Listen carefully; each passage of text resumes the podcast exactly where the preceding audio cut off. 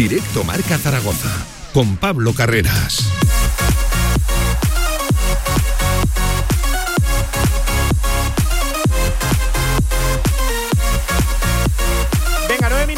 Encima de la una del mediodía, en una mañana, la de este miércoles 22 de marzo, cargado de actualidad. Empezamos por lo más novedoso, por lo más reciente, y es que el comité de competición ha desestimado esas alegaciones del Real Zaragoza por la roja que vio este fin de semana en el Huesca 1, Real Zaragoza 1. Enseguida leemos el comunicado, la resolución íntegra de competición, pero lo dicho, competición desestima esas alegaciones y el club ahora mismo en este preciso instante está estudiando si acudir al comité de apelación y presentar recurso para intentar que el capitán esté en ese Real Zaragoza Albacete, ya saben, de este domingo 4 y cuarto de la tarde. Hoy ha tomado la palabra Tomás Alarcón, el centrocampista chileno, que ha dicho muchas cosas. En primer lugar, no está contento con su rendimiento y eso sí, ha dicho que sería bastante raro que no jugara este fin de semana si es que Zapater no, no llega. Ya saben, tampoco con Jaume Rao hoy entrenando al margen con esa micro rotura. Ha sido una rueda de prensa, la verdad que curiosa, ¿eh? de Tomás Alarcón, que ha reconocido que está muy alejado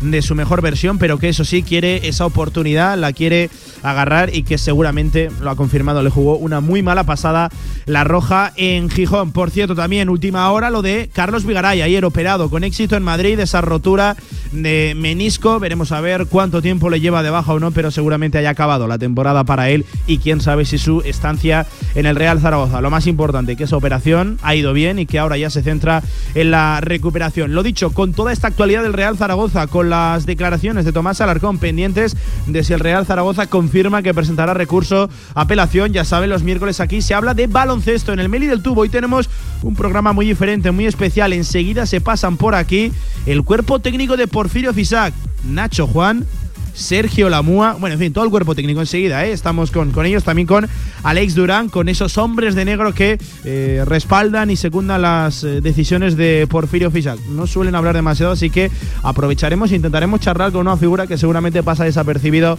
en el día a día del equipo. ¿Cuánto hablamos de Porfirio y qué poco hablamos de, los segundos entrenadores de ese cuerpo técnico? También, por cierto, tertulia, muy de baloncesto, con la última hora de lo de Lara González, que puede que apure sus opciones para llegar a la Copa de la Reina sobre todo buenas sensaciones, ¿eh? la jugadora de Casa de Monzaragoza. En fin, con toda esta actualidad, ya ven, programa cargado hasta las 3 de la tarde en el Meli del Tubo, directo Marca Zaragoza, Radio Marca, la del deporte. Vamos. De 1 a 3 de la tarde, directo Marca Zaragoza. Si quieres sacarte cualquier permiso de conducción, Grupauto. Formando conductores desde hace cuatro décadas. Centros de formación vial Grupauto. 12 autoescuelas con los medios más modernos y una inigualable flota de vehículos. Infórmate en grupauto.com. Grupauto, patrocinador oficial del Real Zaragoza.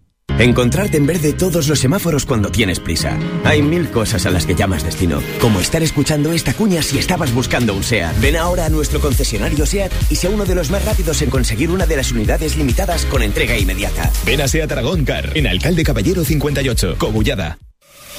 Desde el 30 de marzo al 2 de abril tenemos el mejor baloncesto femenino en Zaragoza. Disfruta desde solo 25 euros de toda la Copa de la Reina 2023 en el pabellón Príncipe Felipe. Compra tus entradas en la web de Zaragoza Deporte Municipal. No te lo puedes perder.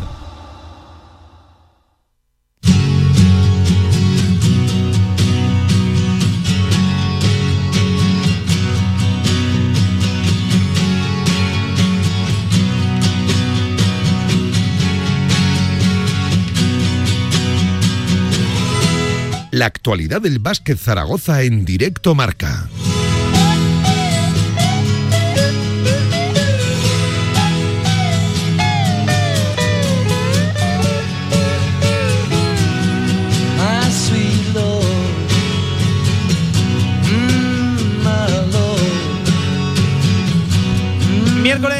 22 de marzo, 13 minutos por encima de la una del mediodía. Vaya programa tenemos por delante cargado de actualidad, baloncesto, fútbol.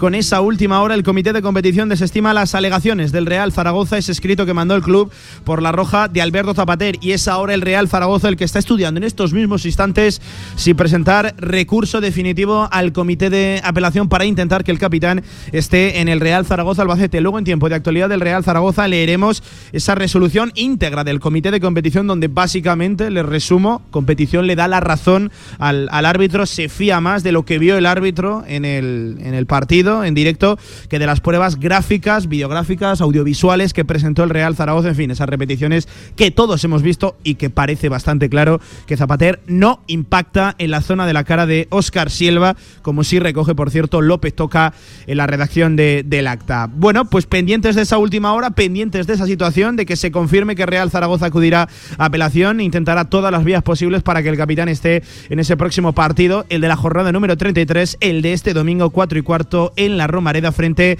al Albacete Balompié. Así está la situación ahora mismo, insisto, eh, ver para creer, ver para creer. Eh, pueden encontrar en las redes sociales de Radio Marca. Eh, la resolución íntegra del comité de competición con todos los puntos que por ahí exponen. Eh, es difícil de entender, ¿eh? es una resolución larga, yo creo que merece la pena leerla con detenimiento, pero bueno, eh, esa es la resolución, lo dicho, de competición. Todo esto en una mañana donde Tomás Alarcón, el chileno, ha tomado la palabra, una rueda de prensa donde él ha venido a reconocer que no está en su mejor nivel, que no se ha visto su mejor versión, pero que eso sí, quiere esa oportunidad y que le ha jugado una mala pasada la roja en Gijón, esa temprana roja que vio, eso del minuto 6-7 de, partido, y ha dicho que sería bastante raro que este domingo no recibiera la oportunidad si es que Zapater no consigue el Real Zaragoza que esté presente, que pueda entrar en convocatoria, y ya saben también Jaume Grau al margen con esa micro rotura en el isquio. Bueno, enseguida vamos eh, con esa curiosa comparecencia de, Tomás Alarcón del chileno. Ahora sí, baloncesto. Uf, la verdad que también con muchos frentes abiertos. Paco Cotaina, ¿qué tal? Buenos días, buenas tardes, ¿cómo estás? Hola Pablo, hola amigos, buenas tardes. Pues bueno, encantado de otro miércoles más en el sitio ideal, con un programa pues otra vez ideal, con protagonistas de primerísimo orden y, además, como tú decías, ¿no? De los que casi nunca se ven en los focos, de los que casi nunca tienen voz eh, hacia afuera, hacia el público, pero que en mi opinión son completamente No suele haber demasiadas entrevistas al cuerpo técnico, sobre todo un cuerpo técnico donde hay un gran líder, ¿no? Un acaparador de todos los focos, en titulares, en decisiones, como es Porfirio Fisac. Pero ojo, que, la labor de estos hombres con, los que enseguida charlaremos el trabajo es muy importante. el ¿eh? trabajo de esta gente es definitivo, es decisivo y desde luego es un apoyo, mm, vamos, indispensable. No sé, no hay más calificativos para Porfirio Fisac, pues la, la, faena, ¿no? Que le quitan el trabajo, el arrope de Sergio Lamua Mugi de Alex Durán y de Nacho Juan. Así que hoy los vamos a tener por aquí. Es programa divertido. Nos contarán seguro pues bueno, un poco qué hacen, ¿no? ¿Cuál es su función? ¿Qué hace un segundo, un tercer? Pues son tres de baloncesto que saben una barbaridad, sí, ¿eh? señor, y que llevan toda la vida, ¿no? Nacho Juan, por cierto, periodista, Sergio Lamua, bueno, una carrera dilatadísima alrededor de, baloncesto, por cierto, Alex Durán, que vino aquí en la etapa de Jaume Ponsarnau, que se quedó aquí, que recuerda llegó a estar al frente del equipo en, ese periodo donde no había un sustituto de, le tocó salir a torear.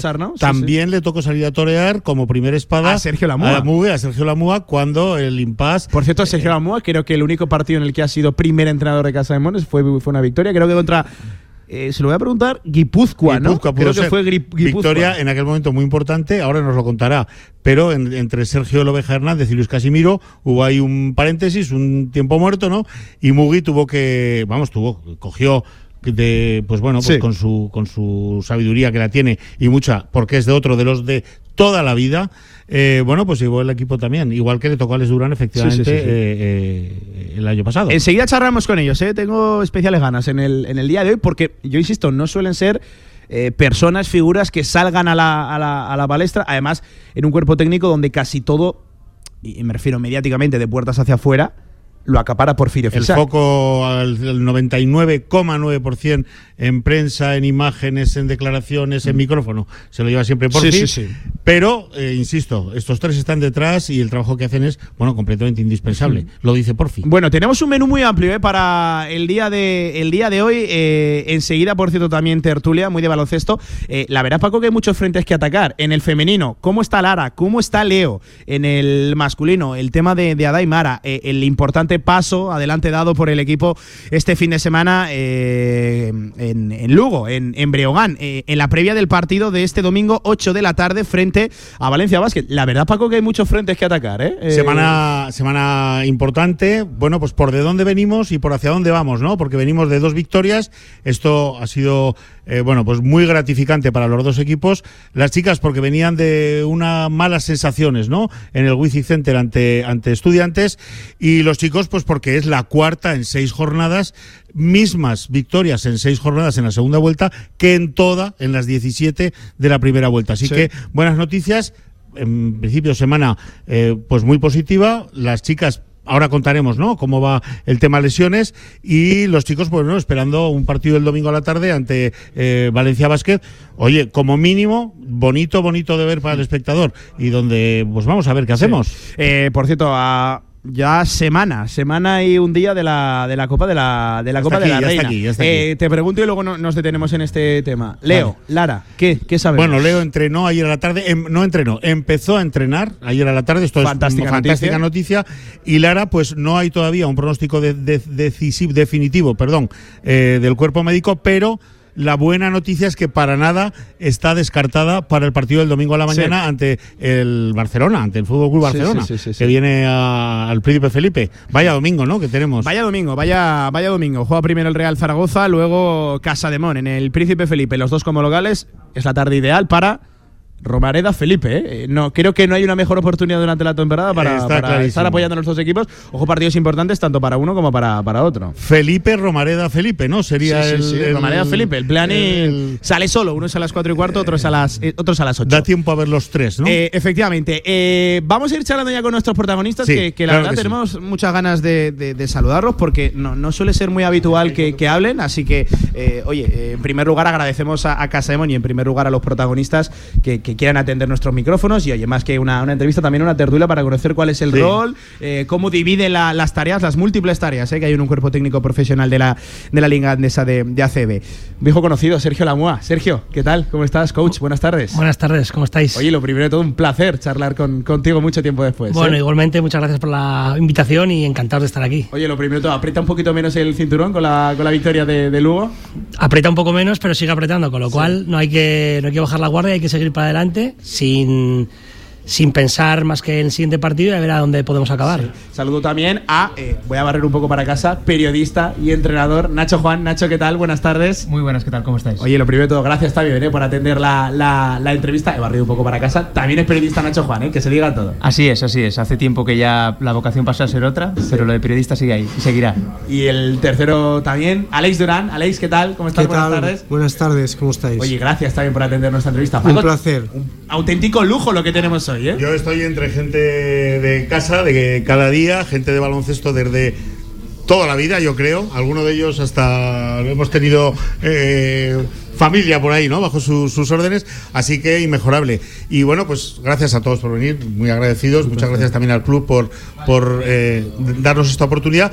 Decíamos un poquito antes de que llegaréis que eh, siempre los focos, el foco, la, imagen, el micrófono, la, la, rueda de prensa siempre está eh, bueno, pues en, manos acaparada absolutamente por Porfi, como es lógico, pero que desde luego hay un trabajo detrás, eh, pues bueno, indispensable, ¿no? Imprescindible. Y eso es lo que queremos un poco trasladar hoy a, los oyentes, ¿no? ¿Qué hace el entrenador ayudante? Los hombres de negro. Los hombres, de, negro, en gafitas negras, ¿eh? gafitas negras.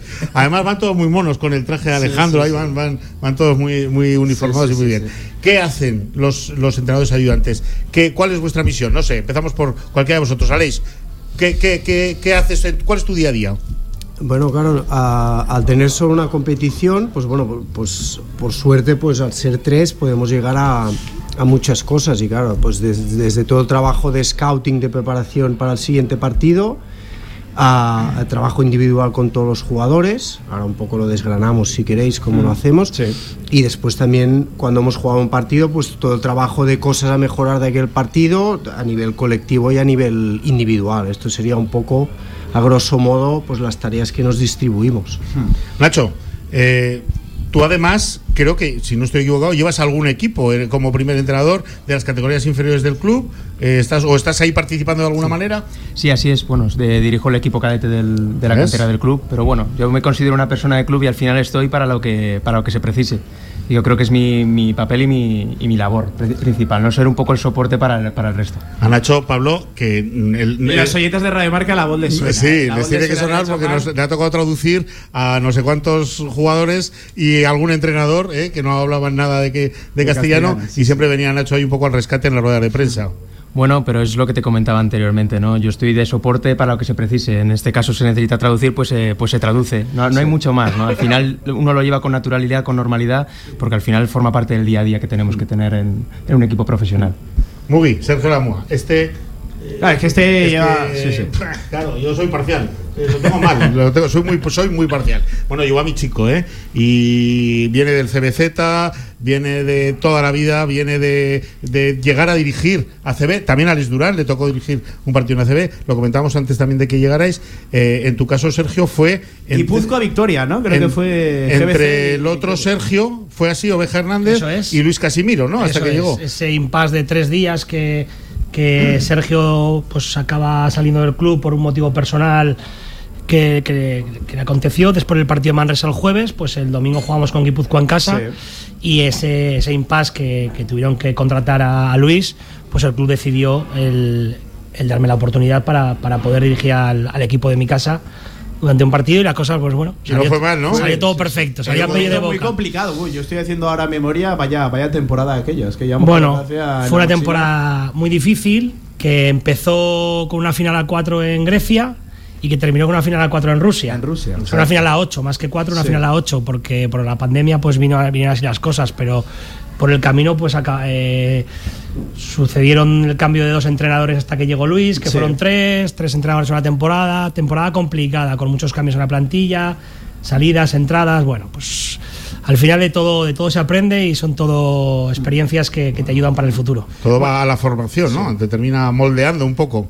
Eh, bueno, eh, va- vamos a explicaros un poquito lo que queremos hacer, no, no tanto preguntas-respuestas, sino, sino más bien tertulia, aprovechando que, lo dicho, la, la situación ha cambiado un poquito, pero eso sí, yo estoy de acuerdo, no, no nos podemos despistar, son, son ocho victorias y cuidado que, que abajo, abajo yo creo que va a haber tortas hasta, hasta el final de, de temporada. El descenso está en 5, nosotros estamos en 8. Por cierto, en un momento de la temporada donde eh, hay gente mirando hacia un, hacia un sitio, hay gente mirando hacia, hacia otro. Es eh, pregunta que le vamos a hacer también a Porfirio en la, en la previa. Eh, pero el cuerpo técnico ahora mismo, ¿a, a dónde mira? ¿En qué se centra tras la victoria frente a, a Breogán, tras ese paso adelante dado en, ahí en, en la localidad lucense? Bueno, me arranco yo si queréis. Sí, pero, pero bueno, yo creo que nos centramos en Valencia, ahora mismo en Valencia, en preparar bien el partido de Valencia. Es una obviedad lo que voy a decir, pero, pero nuestro siguiente objetivo es intentar ganar el, el partido del domingo y como, como habéis dicho antes, pues soltar un, un agujero más del cinturón para, para poder respirar tranquilos. Lo que sí que no podemos entrar, y esto sí que es algo que, que voy a reivindicar un poco y voy a, voy a ponerlo en mi boca, pero, pero creo que lo que no podemos hacer es perdemos con Obradoiro porque bueno, hacemos tres cuartos donde ellos nos dominaron y jugaron mejor que nosotros, no llegamos a ganar y parecía que ya íbamos a descender y ganas en Lugo y ahora parece que hay que jugar Europa. Bueno, creo que ni es tan blanco ni es tan Ni uno ni negro, otro, ¿no? ni tan bueno ni tan malo. Creo que hay que ser, hay que tener un equilibrio y lo que tenemos que hacer es centrarnos en el siguiente partido. ¿Dónde nos pondrá la competición? No lo sabemos. El equipo ahora ha cogido una dinámica mucho mejor, lo que ha dicho Paco, cuatro partidos ganados de seis son los mismos que en la primera vuelta, pero esta competición es súper difícil, es súper complicada, cualquier equipo te puede ganar en cualquier momento y tú puedes ser capaz de ganarle a cualquier equipo, con lo cual vamos a mirar partido a partido y a partir de ahí, pero que no haya esos vaivenes. Que aquí en Zaragoza Les llevas ya dos años aquí, este es tu segundo año. Eh, aquí el público, eh, la, afición, eh, los aficionados, vamos a cero o a 100. No tenemos, no tenemos colores intermedios. Es lo que, lo que dice Sergio, es así. O estamos súper asustados y con un miedo tremendo a bajar. O ya hay voces que dicen, bueno, el año pasado con un puesto más se jugó Europa. Ya tenemos que.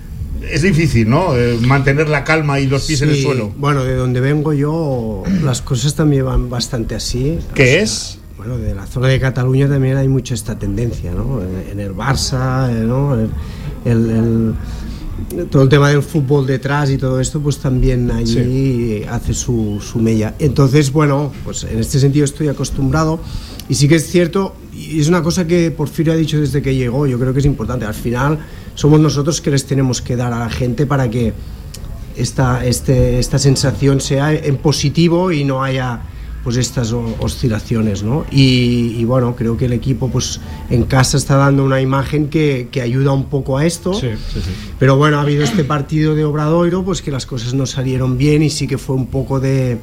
Bueno, pues eh, hubo esta, esto que comentaba Sergio, de la, este punto de decepción. Pero bueno, yo creo que somos nosotros que tenemos que dar esta, esta imagen de estabilidad y de, y de solidez y, lo demás vendrá rodado. Porque hasta la victoria de, de Lugo, las victorias de Casa de Mon eran para verlas. O equipos de la parte baja de la tabla, o Madrid o Barcelona, Nacho. Que, que- que- era curioso, ¿no? Eh, algo tan radical, o, o a los mejores, o, o a tus rivales directos. Bueno, pero es también un reflejo de lo que comentaba Sergio, ¿no? De que es una, la ACB es una competición donde cualquiera puede ganar a cualquiera, donde además la dinámica de doble competición equilibra las cosas los fines de semana y donde hay una realidad que vivimos nosotros y donde también nosotros ponemos el foco, que es que en esta competición si no mejoras, empeoras, no te puedes estancar. Si te estancas, empeoras automáticamente porque el resto de equipos está creciendo, Progresan, ¿no? Tanto a nivel individual como colectivo, hay realidades muy diferentes, pero la liga está en continuo movimiento, ¿no? Entonces yo creo que esta eh, radicalización de las victorias, quizá, que, que lo vemos desde aquí, es, eh, es fruto de la realidad de la liga que hay ahora mismo. Son ocho, ocho victorias las que lleva el equipo ahora. Eh, Es cierto que, que, que Betis se ha metido ahí abajo, que Manresa ha salido. Yo personalmente siempre le digo a Paco que, que Manresa creo que sí que tenía mimbres y, y creo que van a estar peleando ahí a final de temporada. Por cierto, un Manresa que con lo de Europa es una cosa tremenda. Esto es el baloncesto, ¿no? Esto es la ACB. Un equipo que se está jugando la vida, se está jugando la vida para bien también en Europa. Lo vivimos en con Andorra el año pasado. Lo vivimos con Andorra. a un partido de poder llegar a jugar la Euroliga este año, la Euroliga. Y está en segunda, en Leboro y pasando metro. Eh, tú, Sergio, has estado en, en Leboro, sabes de qué va esa historia, has estado como primera espada tanto en, en Huesca como antes en, en Navarra, ¿no? en Pamplona. Bueno, que por cierto, ahí además, y hablaremos también, tuviste a Maudo, ¿no? A tu Sí, Estuvo aquí el otro día. Al hombre de moda, Mao de Sí, Milán, sí, ¿eh? sí, El hombre de moda, sí. Mao, madre Estuvo aquí la semana después del Barcelona y bueno, nos dio un rato eh, espectacular. Eh, la Leboro, un agujero de narices, ¿no? Bueno, es una competición muy bonita. Mira, eh, además yo, est- yo estuve, yo estuve, como bien has dicho, el año pasado en Huesca hasta enero y estuve también en Navarra cinco años de ayudante y de primero, pero me tocó jugar contra Leis, con lo cual hemos sido rivales en esa época de Le, con lo cual él también controla muy bien la, la competición. También luego fue primer entrenador en Manresa. Bueno, eh, conocemos bien la competición, es una competición divertidísima, muy atractiva para el espectador del, del sitio, pero evidentemente para ciudades como Zaragoza, bueno, pues es complicado hacerse la idea, como ahora para Andorra, después de estar tantos años en, en ACB, el volver a vivir la LEB. Pero una vez que estás metido en la competición, es una competición súper atractiva. Evidentemente todos queremos estar en Liga Andesa, en Sí. ACB, pero hay que adaptarse a la competición que te toca jugar y sobre todo por los méritos que has hecho durante la competición. Claro, claro, bueno, aquí hemos estado muchos años, en Leboro también, y, y- y, bueno, pues hemos estado sufriendo el no llegar a ascender. Eh, yo iba un poco al, al, al, eh, al agujero respecto de las posibilidades de volver. Ah, mira, mira estudiantes eh, que marcha iba, mira, mira Burgos, ¿no? Que, que caer ahí, bueno, no sabemos para cuánto tiempo caemos. Bueno, Genera- los del fútbol de Zaragoza ni hablamos. genera una intranquilidad porque pues el, el primer año normalmente puedes ah, mantener el músculo económico pero después pues te tienes que ir adaptando y hay otros proyectos y lo Sí. que dice Sergio que al final pues hay equipos especialistas de la categoría pues ahora el Palencia no que es un presupuesto Está ahí, por ahí, debajo de los tres ¿no? de Burgos estudiantes Andorra y, y están allí no y hay jugadores especialistas y hay entrenadores especialistas de la liga entonces esto hace que que sea muy difícil y que no solo con dinero o con poder económico te asegures de, de- de subir. Vosotros eh, hacéis quinieras, quiero decir, quinieras eh, es, un, es eh, muy, muy coloquial. ¿eh? ¿Quién baja este año?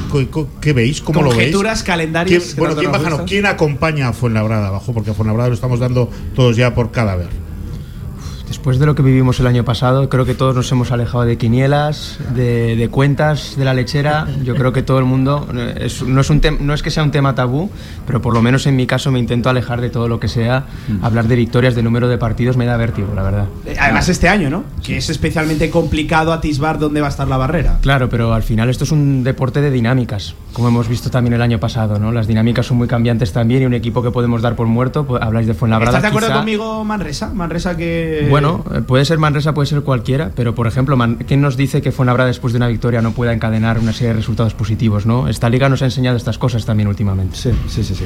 Eh, oye, por, por ir cerrando temas de, de actualidad y, y luego qui- quiero que, que- que me habléis quién hace el scouting, quién, quién eh, personaliza ¿no? los jugadores, está más en el, en el uno con uno, esa, esa mejora individual. Em, Valencia, este fin de semana, es un Valencia que está como está esta temporada en, en Liga Endesa. Eh, vamos a ver cuántos huevos pone en la cesta de Euroliga, cuántos huevos pone en la cesta de lo, de, lo del domingo. ¿Cómo se prepara un, partido así contra este Valencia? Es un partido eh, ciertamente engañoso, pero es un partido ganable. Eh, Sergio, empiezo por, por ti. Bueno, como bien has dicho, para mí un equipazo que evidentemente lleva una temporada con muchos salidas de jugadores, pero salidas por, por temas de lesiones, con una irregularidad en Liga, en Liga Endesa que le hizo meterse en Copa en nuestro partido de la última, del, del último partido de la primera vuelta, pero que no olvidemos que está para meterse entre el top 8 de Euroliga. Con lo cual eso, eso dice mucho del tipo de equipo que es, de la dificultad que entraña jugar contra Valencia y que esa irregularidad viene por la doble competición y la exigencia que te da, que, te, que te provoca jugar la Euroliga. ¿Qué nos vamos a encontrar? Bueno, yo sí que creo que, que dependemos mucho de lo que nosotros hagamos en la pista, como siempre. Eh, si somos capaces de, de imponer un ritmo alto de juego y, y nos ¿Le encontramos... beneficia el ritmo este fin de semana, Casa de Man? Yo creo que contra los equipos de Euroliga siempre te beneficia el ritmo porque, porque al final ellos vienen de muchos partidos y tienes que intentar en muchos momentos del partido eh, sacarlos de... O, o que ellos se sientan incómodos con un Sí. ritmo alto. Vamos a ver si somos capaces, pero como te digo, eh, lo importante es cómo, cómo nosotros, la sensación que nosotros tengamos y lo, lo fresco que estemos nosotros en el, en el partido. Creo que dependemos más de nosotros que de hablar de Valencia, que, que si nos ponemos a hablar de ellos, Qué es un equipazo, es Sí, un top 8 Euroliga, con lo cual vamos a centrarnos en nosotros y a partir de ahí intentar dar nuestra mejor versión, como hemos hecho con muchos partidos en casa que, que han estado cerca de unos hemos ganado y otros cerca de ganar contra equipos de una entidad muy muy importante. que lo de las prórrogas Sí, porque en, en prórrogas y en partidos eh, más menos tres, pues fíjate, eh, con dos canastas más eh, en algunos partidos llevaríamos 13 victorias a lo mejor en vez de 8. Bueno, o, co- o con una falta menos que hubiéramos hecho de saque de banda, de estas, como hicimos en Juve en Badalona, o como es. hicimos contra Tenerife en casa, pues tendríamos dos victorias Sí, más. sí. Y dos victorias O más. Sergio con tiros libres, que, que, bueno, lo de los tiros libres entiendo que al cuerpo técnico le trae de cabeza, ¿no? El, el- Sí, el pasa que porcentaje son- bajísimo. A veces son cosas más mentales que no, porque entonces a veces cuando quieres incidir demasiado, a veces produces el efecto contrario, porque- al final no tenemos males tiradores de, Sí, sí, de tiros libres, digamos. Históricamente no tenemos excelentes, pero, pero hay más un tema mental. Yo creo que a veces cuando incides demasiado se te puede girar un poco en contra.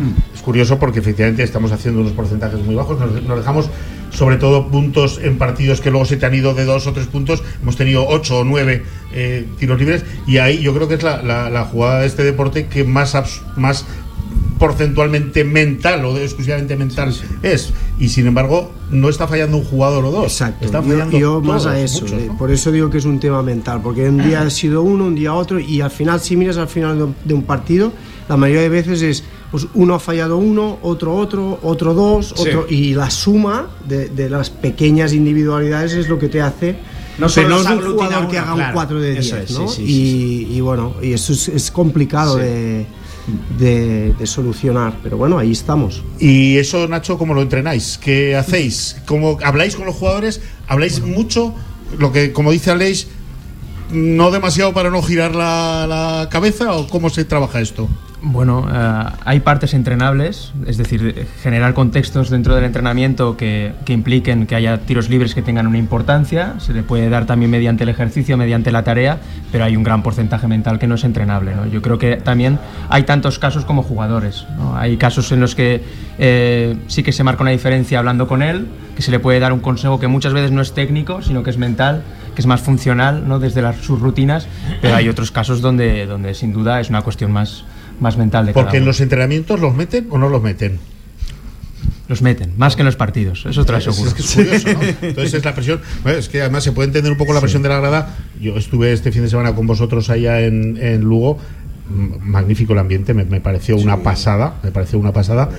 eh, ahí se entiende un poco más la, la, la, tensión del jugador, el que se le quede el brazo encogido, que en el Felipe, ¿no? Donde todo un poco debería de, el viento debería ir a favor.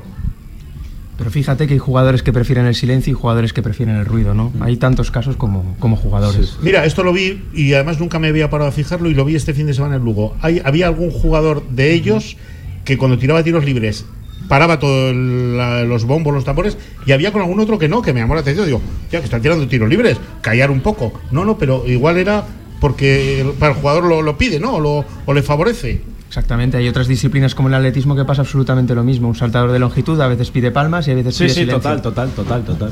Eh, oye, vamos a hacer un alto en el camino y, y a la vuelta. Eh, vamos, quiero que me contéis cada uno cuál es el rol específico, quién lleva el scouting, quién eh, la mejora individual.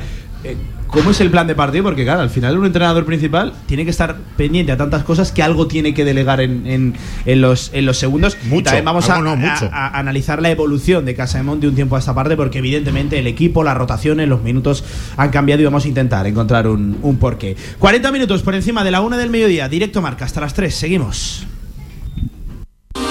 Albema, alquiler y venta de maquinaria para la construcción, venta de herramienta y materiales, morteros técnicos, químicos, cerámicas, aislamientos, tabiquería seca y así hasta 4.000 referencias en stock. Empresa zaragozana con más de 35 años. Les esperamos en nuestras instalaciones en Camino de Cogullada 24, teléfono 976 47 17 98.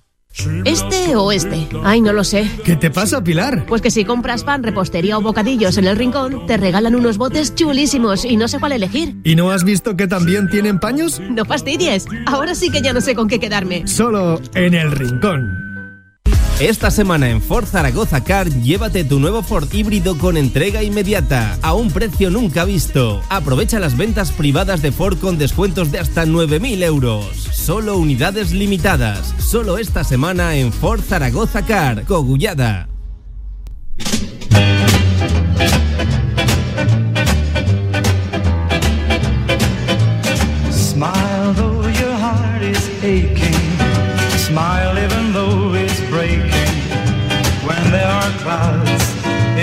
La actualidad del básquet Zaragoza en directo marca.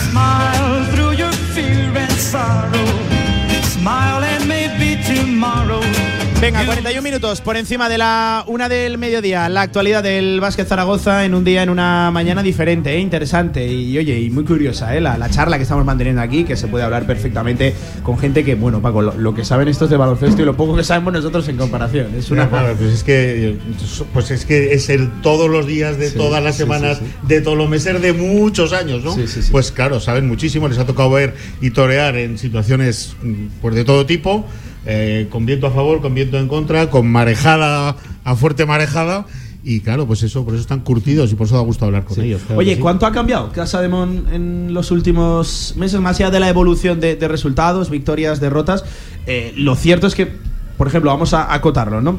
Insisto, no, no creo que merezca mucho la pena reincidir ¿no? en la etapa de, de, de Martín Sila, pero desde la llegada de Porfirio Fisac, el equipo, Sergio, ha cambiado en, en rotación, en, en roles, en importancia de unos jugadores, de otros, eh, en estilo de atacar un aro, de defender el otro, ha, cambiado, ha evolucionado. Sí, pero bueno, esto es algo normal dentro de, de que cada entrenador tenemos nuestras, nuestras ideas a nivel de concepción del juego, tanto ofensiva como defensiva, y sobre todo cada uno le da el rol al jugador en función de esas ideas. Bueno, pues Martín tenía unas ideas excelentes que no funcionaron por lo que fuera, porque, es evidente que no, porque al final el, el- el deporte es así de caprichoso y, y Porfi pues tiene otras ideas totalmente diferentes en algunos aspectos que bueno que desde el primer momento pues pues han ido han ido enganchando y eso hace que el equipo pues poco a poco haya sido más competitivo de lo que fue en las Sí. primeras jornadas y hemos, nos hemos encontrado en un momento que ahora encima de ser competitivo estamos ganando. Pero el equipo desde el principio, es lo que hablábamos antes, yo creo que desde la jornada 5 que llega Porfirio contra Fuenlabrada, creo que ha habido dos partidos, dos, tres partidos, donde el resultado haya ido por encima de los cinco puntos de diferencia. Y en muchos de ellos hemos entrado en el último minuto, minuto y medio, para poder ganar el partido y en la mayoría de casos lo hemos perdido. Sí, sí, sí. Bueno, pues, pues lo importante es estar ahí para competir, porque esta liga es para competir. Hay temporadas como hace cuatro, ganamos 10 partidos en, la, en el último minuto Y en cambio, esa temporada Andorra perdió de 13 partidos 11, 11 sí, sí. de, de- de un, de un tiro fallado, un tiro metido en el último segundo. Bueno, pues esto es el deporte y hay que entenderlo así. Competir es la función nuestra, conseguir que el equipo compita y hasta ahora se está consiguiendo. Vamos a ver. Desde luego llegar a esos finales con posibilidades, ¿no? Que unas veces salen, otras veces no, y bueno, ahí depende de 14.000 cosas Es que hay cinco enfrente, que no nos damos cuenta que hay cinco jugadores enfrente, un entrenador. que un quieren equipo- darte el día, además. No, que ellos buscan lo mismo que tú. Claro. Y al final, bueno, pues es que esto es así. Y si no entendemos que hay, a veces parece que juegas muy bien, no, es que el otro equipo no ha aparecido. No, no, es que te has impuesto. Pero igual que cuando te ganan ellos, no podemos decir, es que hoy hemos bajado, hoy hemos sido un equipo que no quería. No, no. Que han sido mejores. Pero que es que hay cinco delante que no te dejan.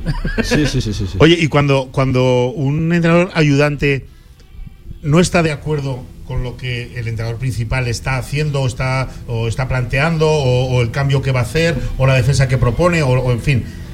¿Tenéis capacidad para hablar con, con- bueno, en este caso ahora claro, tenemos que hablar de Porfi, escucha, eh, tiene en cuenta el entrenador principal lo que le, las sugerencias que le podáis hacer? Yo creo que, que todos, los, todos los entrenadores escuchan y tienen en cuenta. Después otra cosa es que lo que tú les propongas lo pongan en práctica o no. Y yo creo que el trabajo nuestro aquí pues está en encontrar el momento adecuado, la manera adecuada de proponer, de proponer algo que, que creamos que en aquel momento pueda funcionar o dar el cambio que, que desde nuestra posición vemos, ¿no? Y después el trabajo del primer entrenador es, es decidir si lo coge o si no. Y en partido, ¿cómo, ¿qué reparto de funciones tenéis? Si es que tenéis algunas funciones marcadas o, o atribuidas a cada uno de Bueno, vosotros. aquí déjame- claro, en partido Nacho- me refiero, No, ¿eh? sí, pero claro, Nacho los partidos de fuera no está. Entonces, pues hablamos de los de casa, que es donde podemos hacer un trabajo Sí, sí, más, sí. más completo. Y Nacho lleva un trabajo muy, muy cuantitativo de, de nuestro rendimiento de, de- de los sistemas de ataque. Nuestros sistemas de ataque, cómo nos están funcionando a nivel numérico. Y entonces entre Sergio y yo pues no- nos dividimos un poco la parcela de ataque en mi caso y Sergio lleva más la parcela defensiva y, y, bueno y la comunicación con Porfirio pues en este caso lo lleva más, más Sergio pero, pero bueno en, en momentos de reunión de tiempo muerto de entre cuartos pues allí sí que pues, pues cada uno le da pues una información sobre la, la parcela que nos ocupa. Eh, eh, por cierto, eh, cuando yo me refiero a que Casa ha evolucionado, hemos visto diferentes defensas, hemos visto diferentes formas de atacar, días en los que eh, parecía que la idea era clara de, de más ataque individual o, o de meter más balón dentro, no, no tanto, más botes. Jugadores en botes. distintas posiciones. Sí, sí, jugadores en- y, y sobre todo una evolución en la, en la rotación. Eh, evidentemente esto a diferencia del mundo de- del fútbol, eh, eh, en el baloncesto estás abierto a firmar durante toda la temporada. Ha habido cambios, por ejemplo, en la posición de base, pero yo es que sobre todo me llama la atención cuando llegó Porfirio, el base titular lo dijo muy claro, era, era Marcel, era, era Ponitska, eh, el segundo era Javier García y luego estaba la situación curiosa con, con Frankie Ferrari. Bueno, es que de eso no queda absolutamente nada. Es cierto que ha llegado Stefan, que ha llegado Chris Wright. Eh, Pero fíjate lo que evoluciona y no hace tanto de aquello. Es que estaríamos hablando de semanas, meses, poco más, ¿eh? No, mucho más. Sergio, ¿cómo, cambia el baloncesto ¿no? de, un tiempo a esta parte? Bueno, evidentemente cambia mucho, cambia mucho porque unos jugadores han salido, otros han entrado y los jugadores son totalmente diferentes. Para, ya no solo individualmente, sino lo que tienes que jugar como, equipo para, para que esos jugadores rindan, con lo cual todo eso lleva al cambio de, bueno, pues como dices, de idea. Pero sí que, sí que en todo esto que estás diciendo de pues cambio de jugadores, cambio de defensas, cambio de ataque, ideas de ataque, bueno, creo que ahí sí que sí que Porfi, Porfirio es un, un entrenador que, que es un tío atrevido y es un tío que, que ve las cosas muy claras y que cuando ve la cosa clara pues, pues lleva un camino y eso es lo que intenta hacer cada semana en función de lo que luego, pues como habéis dicho ya hablaremos, ya desmenuzaremos, le vamos proponiendo durante la semana de, en función del equipo contrario y en función del postpartido que hemos tenido para mejorar nosotros como, Sí. como equipo. Entonces ahí él, él yo rompo una, una lanza porque creo que es una competición donde hay muchos patrones que se repiten y él esos patrones los va rompiendo o esos yo no sé si pat- llamarlo patrones o llamarlo de otra manera, pero, pero él, él, él rompe esas, esas ideas preconcebidas que todo el mundo va haciendo o esos cánones estipulados, él los rompe y, y- y ahí hace cosas diferentes, defiende situaciones tonales, bueno, creo que es un entrenador que es atrevido y que, y que lo tiene muy claro. Y atrevido también Nacho con la gente joven, ¿no? Bueno, es que por fin tiene claro ¿no? también el, la- la- el sentimiento de identidad identitario que hay en el club, la importancia que tiene la cantera en, en todo lo que se mueve en el primer equipo, pero no lo entiende como un accesorio, no lo entiende como algo meramente eh, mediático, ¿no? Lo, lo entiende como una herramienta a futuro, lo entiende como, como una forma de crecer. Eh, ya no solo de los jugadores, sino como equipo. ¿no? Él entiende la energía, él entiende la frescura que aportan los jugadores jóvenes, él consigue meterlos en el camino que, él traza desde el principio y cuando ve un, un atributo claro en ese jugador, sabe explotarlo. ¿no? Yo creo que es una de las virtudes que tiene, que tiene Porfi, que es capaz de ver algo en un jugador y exprimirlo. Esto nos quedó claro en la etapa anterior cuando estuvo aquí Fisac. Y yo creo que la primera frase que dijo en la primera rueda de prensa que dio al llegar, y la creo que la repito literal, veremos a ver dónde nos vamos, si nos salvamos o si descendemos, pero lo que pase va a pasar con los de casa. Con los de casa. Esto sí, lo sí. dijo literal, ¿no? El primer día y nos dejó a todos, bueno, pues un poco sorprendidos porque recordad que la situación entonces tenía una pinta horrible, estábamos con un 0-6, venía el Madrid, eh, peor ya no podía pintar la cosa, ¿no? Y sin embargo, pues es una primera frase, como frase mm, va- valiente ya no puede ser más, pero luego lo está demostrando también en pista. Eh, tema Dai, eh, se está llevando eh, algún chaval que otro, Flores el otro y día. los que en la anterior etapa de, de Porfirio de- debutaron. Eso es cierto, Sergio, tú, tú- tú lo recordarás, estabas ahí presente.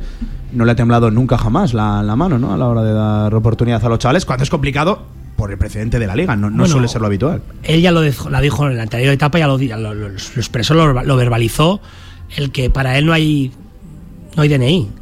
Hay jugadores que te dan, te aportan, aportan al grupo en un aspecto o en otro, y hay que ponerlos. Y para que un jugador crezca hay que ponerlo. Y, y él es, lo ha dicho Nacho, es valiente, es valiente, es capaz de reconocer lo que, lo que un jugador le puede dar y lo exprime al máximo y lo intenta llevar por el camino, por el camino adecuado la, la delgada línea entre ser valiente y ser eh, atrevido Sí. o, o inconsciente Temerario, es, ¿no? es muy es muy delgada pero él la maneja bastante la maneja muy bien en todos los aspectos y en la etapa, en la etapa pasada pues pues Carlos se vio que, que trazó un trazó un plan Claro. con Carlos donde él participaba más en los partidos de casa, estaba más arropado, fuera jugaba más Fabio, hasta que llegó un momento que Carlos dio un paso adelante y ya fue, fue rodado. Fuera, dentro, Bueno, pues sí, sí. estos son planes que va trazando el primer entrenador. Evidentemente se habla, pero él es lleva esa línea y la mantiene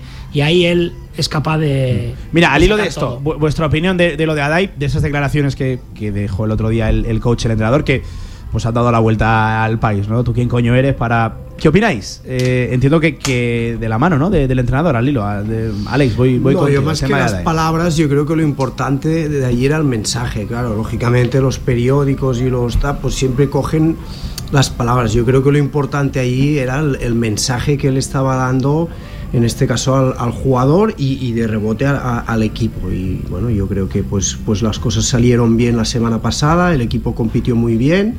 Y yo me quedo más, ya te digo, con el mensaje que, que- que analizar mucho las, las palabras concretas.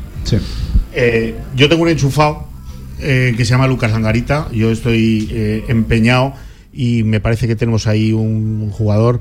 Bueno, pues yo digo siempre que Adai se nos irá seguro y además mucho más pronto de lo que queramos. Esto eh, sucederá.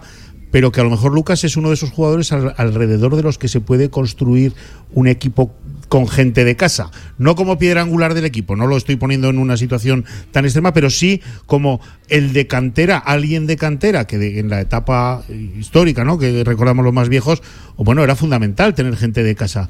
Eh, nos decía Porfi la otra noche, antes de ir a, Tierras Gallegas, que este viene arreando y viene arreando fuerte, viene llamando a la puerta con mucha potencia y que no le va a hacer duelo hacer lo que haga falta. ¿Estáis de acuerdo? Como lo veis, está tan fuerte, viene tan, tan potente como, como parece. Bueno, él, él ha conseguido eh, mantener una consistencia en el día a día, él está creciendo en el día a día desde diferentes roles, desde diferentes posiciones incluso, pero hay que entender que el caso de Adai es el caso de Adai y el caso de Lucas es el caso de Lucas, cada uno tiene su proceso, cada uno tiene su camino y Lucas aún tiene mucho por recorrer. Ya no solo, ah, ya no solo hablamos de talento, de condiciones, sino hablamos de estar en el momento adecuado, en la situación oportuna para que él pueda aportar. Evidentemente el primer paso lo está dando, que es madurar en el trabajo. Eh, ser mejor en el día a día y a partir de ahí las cosas irán saliendo solas. No, no sé si dentro de, de- de un año, no sé si dentro de tres, lo que está claro es que Lucas, lo que tenemos claro todo el mundo, es que Lucas tiene las condiciones, tiene el potencial, pero eh, evidentemente hay, un, hay unos pasos que aún tiene que seguir. ¿Puede, puede ser el, el gran beneficiado de, de esa tranquilidad que se está intentando alcanzar, que, que se está cerca, que se está persiguiendo? ¿Puede encontrar ahí su hueco, Lucas, eh, en esta recta final de temporada, una vez pues, la situación clasificatoriamente hablando se estabilice? Hombre, sí, ah, para los jugadores jóvenes yo siempre lo digo, cuando he estado, yo he estado en clubs, ¿no? estuve mucho tiempo en Manresa, que estábamos siempre allí, es mucho más fácil poner a un jugador joven pues cuando las cosas competitivamente están más tranquilas. Cuando no hay un riesgo, una. Porque al final es una liga que no es cerrada y no, en la NBA pues tú pones a los jóvenes y van creciendo hasta que haces crecer al equipo, pero aquí te tienes que, que conseguir tus objetivos, pues el- la salvación o clasificarte para lo, lo que sea. Entonces yo, yo pienso que sí, que, que- que cuando más tranquilos el contexto, más fácil es para un joven, pero como ha dicho Sergio, en este sentido, Porfirio tampoco tiene muchos No, no, no, problemas. sí, sí. Si él cree que competitivamente, pues Lucas es mejor que otro, pues lo va a poner. No, no, tengo, no tengo dudas de que los minutos que le lleguen a Lucas, ya conociendo un poco a Porfirio, nosotros desde la distancia, yo evidentemente dentro, que, que los minutos que le caigan a Lucas serán minutos de, de calidad, no, no esos minutos de, de- de la basura o de, o de relleno, ¿no? Que, que por cierto, estoy un poco de acuerdo con los minutos residuales de la, de la basura, esa etiqueta que se les puede poner, porque vamos, eh, un chaval de 18, Siempre 19 vale, años siempre mataría son- por cualquier minuto Claro que eh, sí. en, Liga, en Liga Endesa. Claro que sí. Eh, oye, les hacemos el test a esta, a esta buena gente que, que tendrán que irse a comer porque esta tarde se entrena, ¿no? Esta mañana ha habido individual, ¿no? Uno, uno con uno y, y esta tarde colectivo, ¿no? Exacto. ¿A qué hora entrenáis a la tarde? ¿A qué hora está el equipo? las cinco entrena A el las equipo. 5. A las 5. Eh, Muy bien. El scouting, ¿quién se encarga mayoritariamente, mayormente de- de- del scouting? ¿Quién está pendiente de- del rival semana tras semana? Bueno, ahora mismo, desde que Porfirio llegó, que es lo que, lo que tenemos ahora, eh, me encargo yo del scouting del rival. Y, ahí, bueno, pues a base de unos informes y, el primer día de la semana una reunión con todo el staff técnico, incluso con el primer entrenador, pues yo, a nivel de lo que yo he podido ver y lo que han visto mis compañeros, pues se pone una- yo pongo una idea y a partir de ahí hablamos de lo que podemos lo que podemos hacer, lo que no podemos hacer, hacia dónde vamos, Sí. qué es lo importante, qué no es. Entonces el scouting del rival me encargo, me encargo yo. ¿Cuándo se decide o cómo se decide qué tipo de estrategia eh, en ataque, por ejemplo, empezamos por el ataque, se va a seguir eh, con un partido ante un rival determinado? ¿Cómo, cómo- cuándo habláis de esto y cómo lo, cómo lo marcáis? Bueno, a principio de semana pues tenemos esta reunión y, y- y- y ahí sumamos un poco el, el trabajo de, de lo que vemos que tenemos que mejorar del partido anterior, que esta parte la llevamos más Nacho y yo, pues, pues con las ideas que nos encontraremos en el siguiente partido y ahí pues hacemos una, una composición del lugar para, para ver qué es lo más adecuado o qué es lo que tenemos que entrenar más o potenciar más o mejorar mm, de cara, como decía Nacho antes, a seguir creciendo en la competición y a la vez ser el máximo de competitivos para el siguiente partido. Y para los que pensamos que, que muchos, ¿no? Que los partidos mm, son muy importantes el planteamiento defensivo, se arranca desde allí eh, o es lo que nos da más opciones de sacar el partido para adelante. ¿Cómo, cómo y cuándo también decidís qué estrategia defensiva se va a seguir? Si se va a aplicar alguna mixta, alguna, algunas alternativas, alguna vamos a estar más en zona contra este equipo mejor individual. ¿Cómo, cómo se plasma eso? Pues es en el mismo día de esta reunión, ya se van marcando las pautas también defensivas. Lo bueno de tener una semana larga es que te permite hacer un análisis de lo que ha pasado en el día a día y tomar decisiones también en función de lo que se está viendo. ¿no? No lo que hablemos el martes o el lunes, por ejemplo, tiene que ser llevado a misa el domingo. ¿no? ¿Y, y los jugadores también opinan o no? Pregunto, cuando, cuando después de esa reunión empecéis la semana, empecéis los entrenamientos y empecéis a plantear, pues eso, en ataque vamos a hacer estas tres o 16 cosas, en defensa sí, con este jugador, mm, no sé. eh, Entiendo que haber también perfiles, ¿no? De jugadores. los jugadores también tienen ahí voz y dicen, yo creo que sería mejor esto otro o no, o, o no es común. Yo te diría que hasta este punto directamente no, pero sí que al final lo que dice Nacho, lo, lo- entrenas, lo intentas, ¿no? Y después también pues ves cómo lo, lo ejecutan y si realmente lo están haciendo al nivel que tú crees que, que te va a servir para competir. Eh, ¿Quién de los tres es, es quizás más cercano a la plantilla, trabaja en el, en el día a día con ellos, mejorando no sé si eh, mecánica de tiros, es decir, aspectos individuales. ¿Quién está más encima o, o los tres por igual? Bueno, tenemos un trabajo individual que, que cubre varias parcelas. ¿no? Primero hay, hay, eh, trabajo en pista individual, que Sí. aquí sí que tenemos los jugadores muy repartidos por, por un tema de horarios, por un tema de posiciones. Eso, eso te iba a decir, eh, unos quizás más exteriores, otros interiores. Sí, aquí lo tenemos más, más dividido para podernos distribuir también. Bueno. Y después hay un trabajo individual de vídeo, sobre todo de, de- de cosas de mejora del partido anterior, que en este caso lo llevo más yo. Y durante la semana pues me voy reuniendo con los jugadores 5 o 10 minutos y les voy enseñando clips de, de cosas que creemos que tienen que mejorar o incorporar. a Clips su de, de ellos, ¿no? Entiendo, De acciones de, de los propios jugadores. de ellos mismos, ah, pues de cosas que han hecho en el último partido para intentarlas mejorar y, y seguir creciendo. Eh, ¿Escuchan?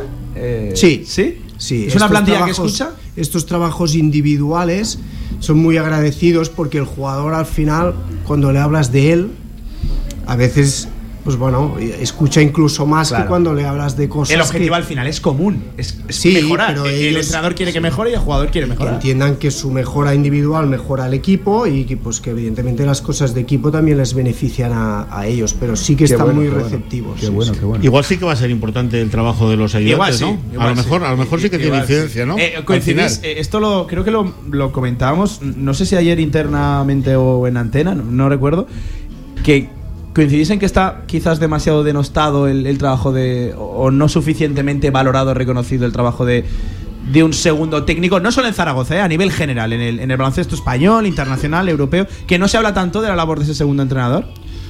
Bueno, es, es normal, ¿eh? es normal que, que se hable menos de, de los que estamos un poco en un segundo plano, porque, porque al final el foco principal es la plantilla, para mí es la plantilla y el primer entrenador. El trabajo que hacemos nosotros es una- un trabajo, como su nombre indica, de ayuda al primer entrenador y, al- y a los jugadores a, ese proceso de mejora o de...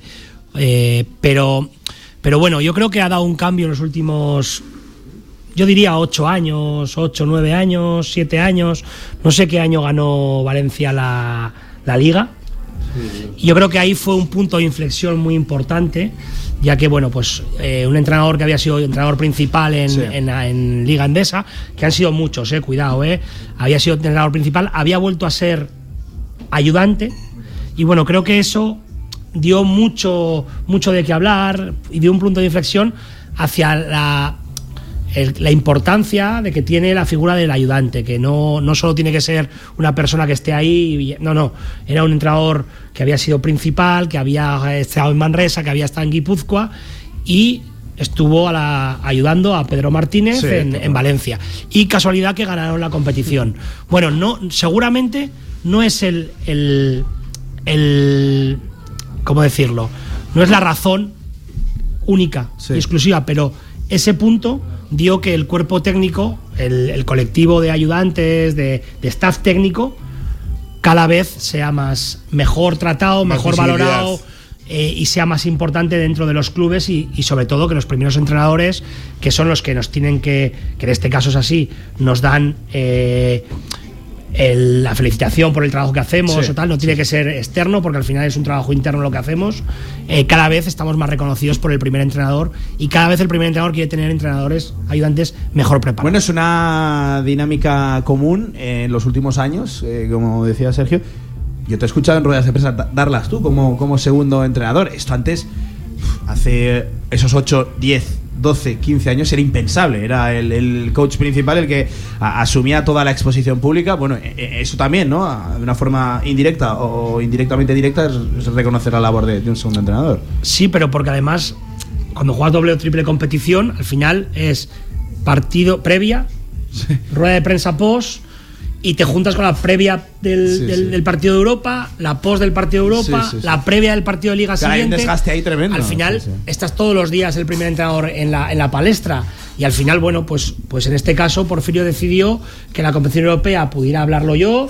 Bueno, pues al final somos hay una figura muy visible que es en este caso es Porfirio que, que es el que toma las decisiones y es el que el que Hmm. el foco de atención pero creo que somos un cuerpo técnico que vamos todos a una y que todo el mundo tiene su, su, su parcela para trabajar para sentirse a gusto Sí. para sentirse bien y, y evidentemente donde hay un protagonista principal que es la plantilla y el primer entrenador Echa el cierre, Paco. Sí, eh, La grada, ¿qué opináis? ¿Qué pasa con la afición de Zaragoza? ¿Cómo se ve desde, desde el banquillo? Desde la segunda línea de banquillo. Mí me cuesta emitir una opinión parcial porque la he vivido muchos años. Yo soy un abonado desde el 2002, entonces yo estoy acostumbrado y educado desde esa exigencia, desde ese apoyo, desde esa pasión, desde la grada. Evidentemente, yo creo que es uno de los factores más diferenciales que tenemos, se ha visto con los años, y yo creo que si seguimos transmitiendo esa mejora, seguimos transmitiendo ese ritmo de juego, ese nivel físico, ese entusiasmo en pista, yo creo que seguiremos sumando adeptos para volver a, a los, a los números de años anteriores. Es importante que el equipo tire de la, de la grada, eso termina siendo fundamental, pero si el equipo muestra, la grada responde, ¿verdad? ¿Estáis de acuerdo? Eh, Totalmente. Una, una afición fiel y caliente. Totalmente. ¿no? Y es difícil final- jugar en Zaragoza, dicen, vaya. Sí, pero Lo- final- digo, digo, los rivales, ¿eh? Sí, sí, sí. Cuando el equipo transmite, eh, es un pabellón. Aún independientemente del resultado. Sí, sí, Yo sí, este año he visto de caer a- sobre todo a las chicas de- y bueno, y también con los chicos, los partidos estos de la prórroga, del último. Oye, y al final la gente dice diciendo, se ha dejado la vida, el marcador mm, ya no es tan importante, ¿no? Que es muy importante transmitir, es lo que va con el carácter de la ciudad y lo hemos visto también en, to- en otros deportes. Eh, oye, echamos el cierre con la, con la. Sí, Sergio. Yo solo diré una cosa al respecto de la afición, eh, que evidentemente tenemos que darle, pero solo voy a decir una cosa porque al final la tierra tira. Son cojonudos. Son cojones. Esto se habrá entendido bien, sí, ¿no? Sí, Sí, claro que creo que, sí. no hace falta traducción ni, ni nada. Eh, oye, la- las chicas, a Nacho sí que lo he visto algún día por el, por el pabellón animando ahí al, al equipo de, de- de cantero. Eh, vaya, vaya temporada, ¿no? De, de ensueño lo de las chicas, que, que- qué mérito. Y oye, hay un premio muy jugoso, ¿no? En una semana y un día. Yo creo que precisamente hablamos de transmitir y de esta ilusión y yo creo que es lo que transmiten ellas, ¿no? Yo creo que sobre todo han enganchado a la gente porque transmiten ese nivel competitivo todos los días, esa capacidad que tienen incluso en los partidos malos, porque salen partidos malos, partidos donde no salen las cosas, donde el rival también juega, son partidos que son capaces de sacarlo adelante, ¿no? Y esto es algo que yo creo que se valora y yo creo que esa Copa de la Reina de la semana que viene, yo creo que puede suponer un punto de inflexión para la ciudad. No, no, os lo- no os la perderéis, eh, siempre y cuando os lo permita también el calendario de- de- del equipo, ¿no? Pero, pero Se van a Bilbao. Se van a Bilbao. Pendientes estaréis desde la distancia, seguro. Se van a Bilbao a jugar contra un ex, Alex, ¿no? Sí, que viniste con él el año sí, pasado. Sí, sí, contra Ponsarnau. Entonces no, bueno, no podremos vivirla toda Mm. desde, bueno, Nacho sí en este caso. Nacho sí. Pero, pero sí, sí, nos gustaría poder estar, pero no por calendario no. el trabajo ser. manda, ni más ni menos. Sí, Especial, ¿no? Me dice a, Jaume en el banquillo. No es la primera vez, pero no es la primera vez y anteriormente ya había sucedido, pues al final pues llevamos Sí. muchos años y pues hemos tenido momentos juntos y, y en tira por separado, con lo cual pues bueno, pues, eh, no es la primera vez y no será la última. Oye, que le vaya muy bien a Jaume, pero que sea después del fin de semana. que Después viene, del- ¿eh? Que- del partido de- contra Que- nosotros. Que, que bueno, cu- cuanto antes se, se confirme la, la- la situación y cuanto antes se alcancen ese número de victorias, que yo insisto, soy incapaz de ubicarlo, que se habla de 10, se habla de, de, de 11, hay quien incluso lo rebaja muchísimo. Bueno, yo, yo, yo prefiero ser más cauto, Sergio, porque Quiniela, después de lo del año pasado. Bueno, nunca se sabe. El año pasado seguramente pusimos en rojo el partido de Andorra en casa. Y, Y se escapó. Y se escapó y en cambio pusimos de otra manera el partido del Barça y le ganamos. Y a lo mejor no contabas con ganar en Murcia porque era una pista complicada, se jugaba en el playoff y fuimos capaces de ganar.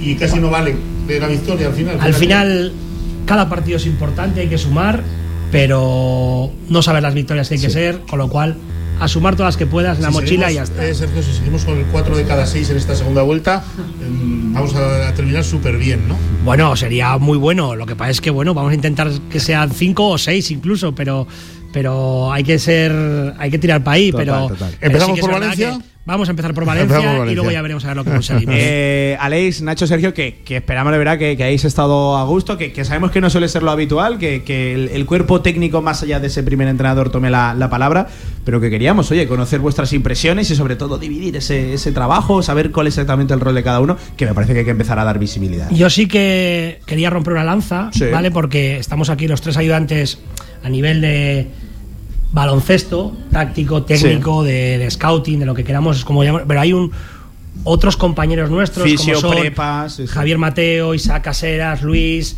eh, los médicos, el nutricionista que hacen cada uno pone en su parcela su grano de arena para que todos los jugadores estén en perfecto estado, para que Porfi pueda utilizarlos en el, en el momento con- y son tan importantes como nosotros en el funcionamiento del equipo Sí, y para señor. ellos el reconocimiento también. Sí, señor, es verdad, Total, claro que sí. Totalmente, totalmente.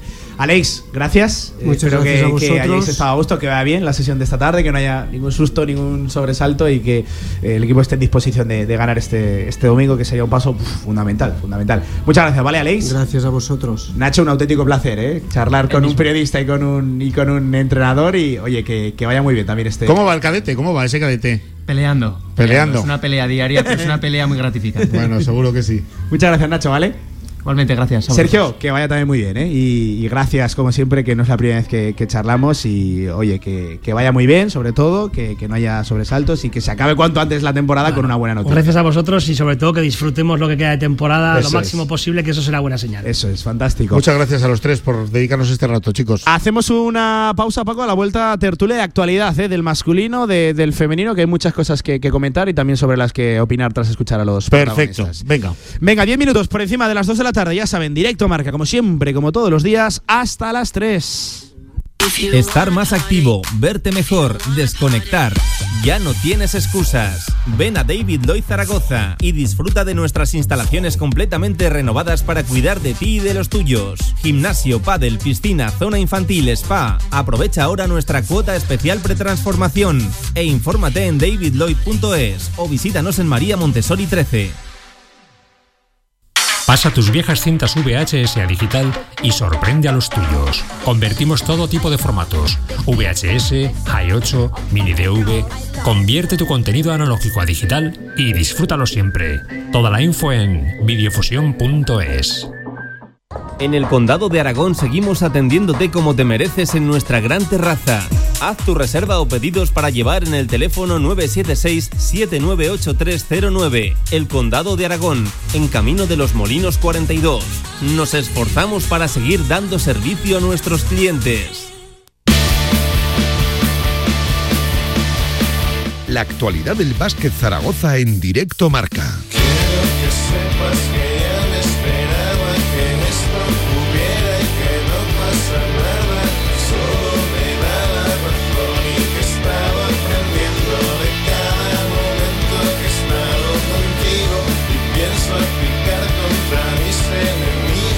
Venga, 10 minutos por encima de las 2 de la tarde. Baloncesto, mucho más baloncesto que tenemos por delante en este directo marca. Antes, simplemente la confirmación de lo que veníamos comentando.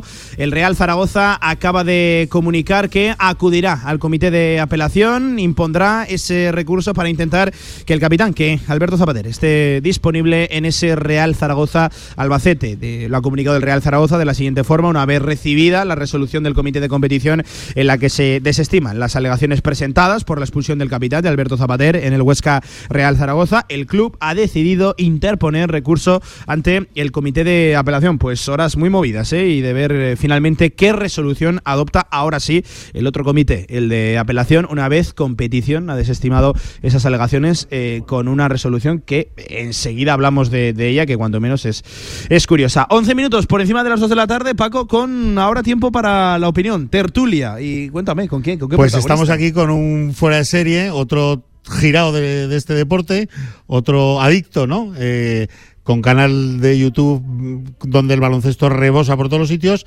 Estamos aquí, Pablo, con Carlos Peitivi. Carlos, buenas tardes, bienvenido. ¿Qué tal chicos? ¿Cómo estáis? Muchas gracias eh, por invitarme aquí. Y como dice Paco, somos aquí dos taraos de estos, somos do- dos tíos chalaos que nos encanta este deporte y pues vengo, vamos a hacer aquí esta, esta tertulia. Oye, Carlos, en primer lugar, como has visto aquí al, al, a- a- al trío de, de segunda línea, a, a los que están ahí componiendo ese cuerpo técnico con Porfi. Pues yo les he visto cómodos, se les ha visto bien, además eh, se percibe ilusión, mucha más ilusión que a principio de temporada, la temporada empezó con problemas y ahora se les ve, se les ve bien, se les ve a gusto y con ideas claras, que eso es algo que gusta, el tema Sí, de las ideas Carlos, claras. Qué, qué raticos más malos pasamos esas seis primeras jornadas tú y yo en la tribuna de prensa, ¿eh?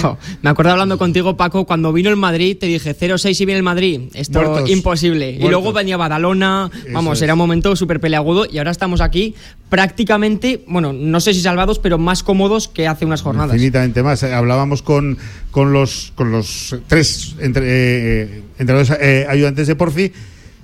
Cuatro victorias en los 17 primeros, cuatro victorias en los seis siguientes. Ha cambiado el panorama. Ha cambiado. Ha cambiado la cosa. Se ve ahora un equipo mucho más. Sobre todo un equipo que, además de que juega mejor, por supuesto, un equipo mucho más compacto, con más química, con más sentimiento de grupo. Obviamente, el tema de los fichajes, Jovic y Iván Cruz ha ayudado mucho a la dinámica, al cambio de dinámica.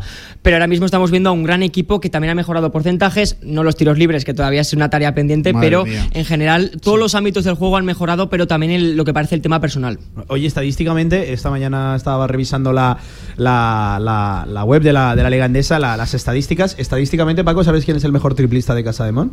Pues no, ¿me pillas?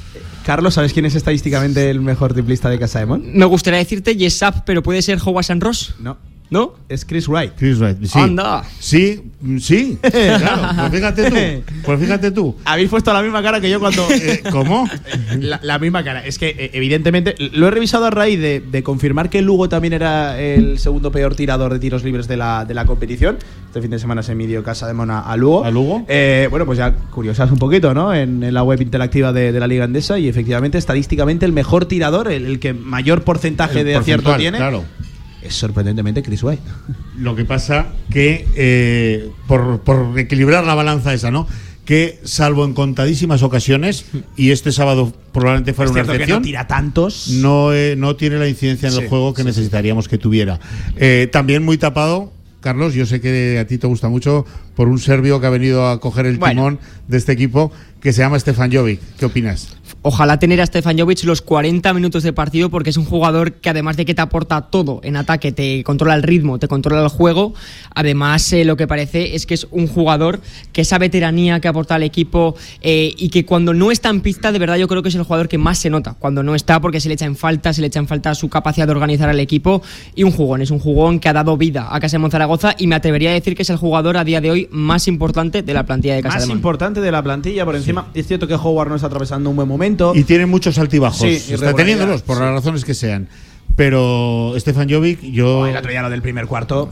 Es la elegancia, es, es el control absoluto. Ju- Jugamos, se juega a lo que él quiere. Sí. Eh, este eh, domingo en Lugo fue, yo creo, un ejemplo clarísimo de Carlos. Sí, sí. Y maneja y lleva el balón donde tiene. Luego entra o no entra, pero lo- el juego es coherente, es Sí. lógico. ¿ah? Sí, lo bueno de Jovic es que te aporta ya cuando sale a pista unos mínimos, unos mínimos de organización, de orden, eh, pero el día que también te mete de tres, te sabe penetrar con bloqueo directo y te mete una canasta fácil, te mete 16 puntos en el primer cuarto, pues que quieres un absoluto todoterreno en la pista y bueno, ya sabíamos ¿no? que Stefan Jovic era un gran jugador, ya lo había demostrado en la Euroliga y yo creo que le hacía falta un contexto que por las lesiones que únicamente jugase una vez a la semana y tuviese cierto descanso. Eh, eh, es cierto que, que al final, eh, esto es de perogrullo, pero ha aportado coherencia en una posición Sí. donde Casaemón adolecía, ya no solo esta temporada, eh, años atrás, que, que venimos adoleciendo de- de- de- del puesto de uno y jugadores que, que- que han venido y es difícil encontrar un sentido al rendimiento que, que dieron aquí. Y para los, para los entrenadores, y fíjate lo primero que hizo Porfirio, ¿no?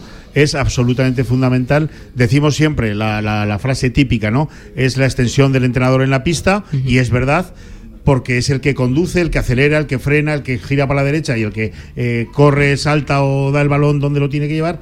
Pero no, no teníamos eh, un nivel mm, mínimo necesario para, para afrontar una liga que empezó de horror y que ahora ya tiene otro color.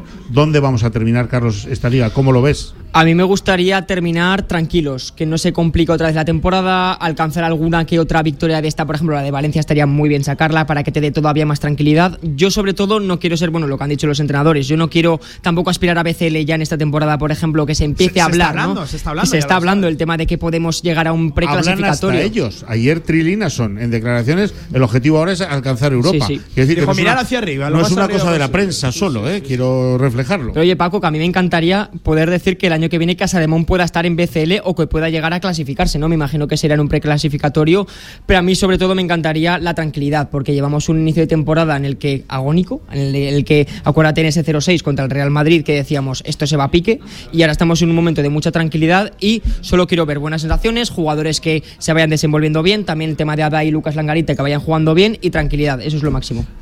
Adai, ¿qué? Bueno, Adai, es que a mí me sueltas hablar de Adai y a lo mejor estamos aquí media hora. Pero a mí Adai, lo he dicho siempre, además de que es un chico que es muy bueno, que tiene buena manita, capaz de asistir, capaz de pasar bien el balón, sobre todo lo mejor de él es que es especial, que tiene un carácter especial, tiene mucha personalidad, tiene confianza. El otro día, por ejemplo, el partido de Obradoiro, minutos decisivos, que parece que el equipo remonta, que no remonta, le llega balón a Adai en la esquina, se la enchufa de tres. Ese tipo de cosas que es un jugador que lo hacen especial, porque puede ser un jugador muy bueno, con muy buenas características físicas, pero la confianza le todo. Yo, mira, esa jugada que tú acabas de reflejar no se me ocurre en España, ¿eh? Igual hasta ni en Europa. Un 2-20 de 17 años que se atreva a chuflar un triple. No creo Bueno, que he- lo haya. He, dicho estadísticamente el mejor es Chris White, estadísticamente el mejor es Adai, que tiene Ah. uno de uno. Claro. Claro. Pero yo, yo digo con un No, mínimo no, no, de está triple- claro. de Pues eso, eh, el descaro, ¿no? El descaro, la Sí. valentía y el, el decir, oye, es que lo tiro porque creo que lo voy a meter. Sí, sí, no es ni, ni un churro ni nada de eso. Es que tiro porque tengo tiro de aquí y creo que lo voy a meter. Y además lo metió. Sí, ¿vale? de, de hecho, eh, no es el primer triple, porque el primer triple fue en su debut contra Basconia, en un momento en el que íbamos menos 20, le llega un triple a Daimara solo y lo enchufa. Un momento en el que el ataque estaba un poco loco, le llega un triple y se, y se lo enchufa. Momentos de personalidad. Enciclopedia Peitín. Sí, sí, ¿eh? total, total. Es un monstruo. Eh, Lucas. Lucas, yo estoy de acuerdo con Paco, me parece un chico privilegiado, es un tío con un talento natural, un desparpajo en ataque impresionante y que de hecho me gustaría verle ya minutos de calidad, no los minutos de la basura como has resaltado Yo, tú yo antes, creo- Pablo. yo, de verdad, conociendo a Porfirio, claro, el otro día llamaba la atención, ¿no? ¿Por qué no le da minutos en. en- A mí me viene a la Sí. nariz algo parecido a lo que comentaba Mugi, Sergio Laguna, Sí. con Carlos Alocén. Sí. De momento partidos de casa, arropado por el público, que el fallo no se va, no lo va a acusar la grada, sino todo lo contrario. La reacción de la grada ante un potencial fallo de Lucas Langarita o de Adaimara es la contraria a- a- al mal rollo, sino es Yo sobre todo me baso en, en- Yo creo que irá por ahí. en precedentes recientes. Eh, ¿Qué hizo Porfirio con Carlos? ¿Qué hizo Porfirio con Javi? Sí. Por, por eso, ojo, que si le dan esos eh, cinco minutos en un partido resuelto, que no es algo malo, porque Sí. al final yo creo que un chico de 19 años mata por cualquier minuto en, en Liga en Liga Andesa, pero atendiendo a precedentes creo que, que- que le llegarán minutos de calidad. Y lo veremos jugar importantes. antes de los descansos, Y es, ya lo y verás. y es que él dijo, ¿te acuerdas lo que dijo Porfirio, no? Que, que va a llegar un momento en el que lo bien que está entrenando Lucas hará que le quite minutos importancia a jugadores a priori con más jerarquía dentro de la plantilla. Incluso si es necesario dejar algún jugador de los que hasta ahora eran habituales fuera de la convocatoria. Porfirio no no- no Y dice las lo- cosas porque sí. No da puntada sin hilo. Ya sabes que si lo dice es porque lo lleva por ahí ya rondando. Sí, y lo que ha apuntado Pablo de Carlos Alocén, Javi García, eh, obviamente era un contexto diferente porque se estaba muy tranquilo en la zona de arriba, se Total. estaba muy bien. Y ahora que ya se está tranquilo, como han dicho, a lo mejor podemos empezar a meter a Langarita en la ecuación de los minutos, de que, por ejemplo, le pueda quitar minutos a Yesap, le pueda quitar minutos a Marcel Ponitka, ese tipo de jugadores. Y además no creo que sea darle minutos porque a ver si se desarrolla. Si se desarrolla. Yo creo que es un jugador que si lo metes en, la- en el esquema, te cumple y te va a rendir y te puede meter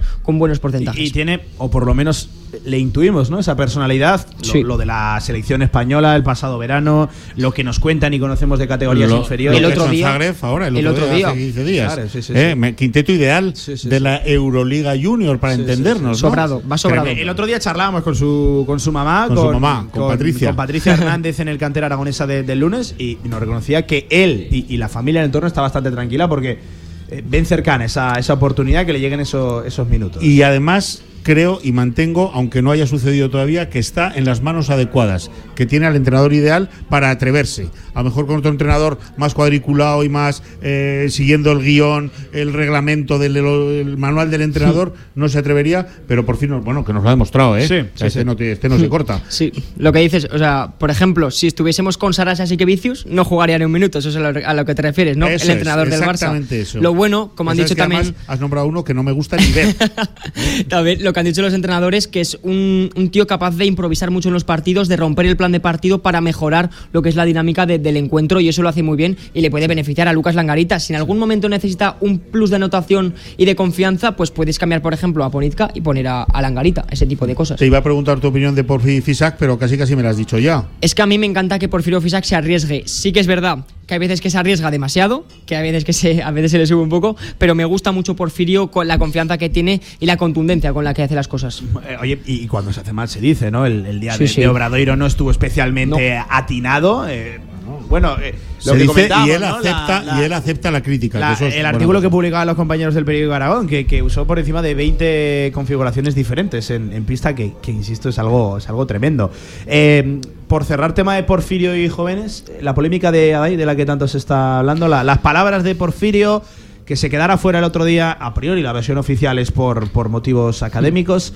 ¿Qué, opinas al, respecto, Carlos? Yo creo que sí que es verdad que un jugador tan joven como Adai no se puede ir por las ramas de echarle la culpa al árbitro de alguna cosa, de criticar al árbitro alguna decisión, tiene que ser todavía más cauto. Dentro que es un jugador que se le ve más o menos humilde para todo el estatus que está cogiendo, creo que el tema árbitros tiene que dejarlo de momento a un lado y me parece bien la información de Porfirio porque es contundente. La información, el mensaje que le da a Daimara creo que es contundente y necesaria. En ese momento, el mensaje quizás se puede sacar un poco de contexto, pues puede ser, pero como han dicho también Alex Durant, lo importante era el mensaje. El mensaje de que a tu edad y en el estatus que tienes todavía no puedes hablarle a un Sí, árbitro. pero mira, el otro día Paco lo debatíamos. Es cierto que el día de Obradoiro se le ve algo más eh, alterado a, a Dai. Yo, yo, de hecho, te, te comenté la, la acción de que Santillusta le dice calla, calla, calla. Una Hmm. acción que estaba protestando. A Dai le dieron por todos lados el Sí. día de, de, de Obradoiro, de, de Monbus de Santiago. Pasa que ese peaje hay que pagarlo. Eh, claro. El Junior tiene que pagar ese todo peaje. Ese, ese perfil, ¿no? Un, un es 2.20 injusto. que- Estamos todos contra no, no lo tenía, no lo tenía especialmente como jugador muy demasiado protestón, porque además siempre nos han hablado de que tiene la cabeza muy bien amueblada, a, a Dai. Eh, claro, la- el debate, eh, que no me parece mal la, la decisión de, Porfirio Fisac, la cosa es si hacerlo público o no, que yo entiendo que reprimenda interna habría seguro, pero el, tema de hacerlo público creo que es lo que más debate está generando y polémica. Quizá el tema de hacerlo público vaya ya no tanto para el jugador o, o para el roster, que eso efectivamente se habla en el vestuario, sino para, para los demás.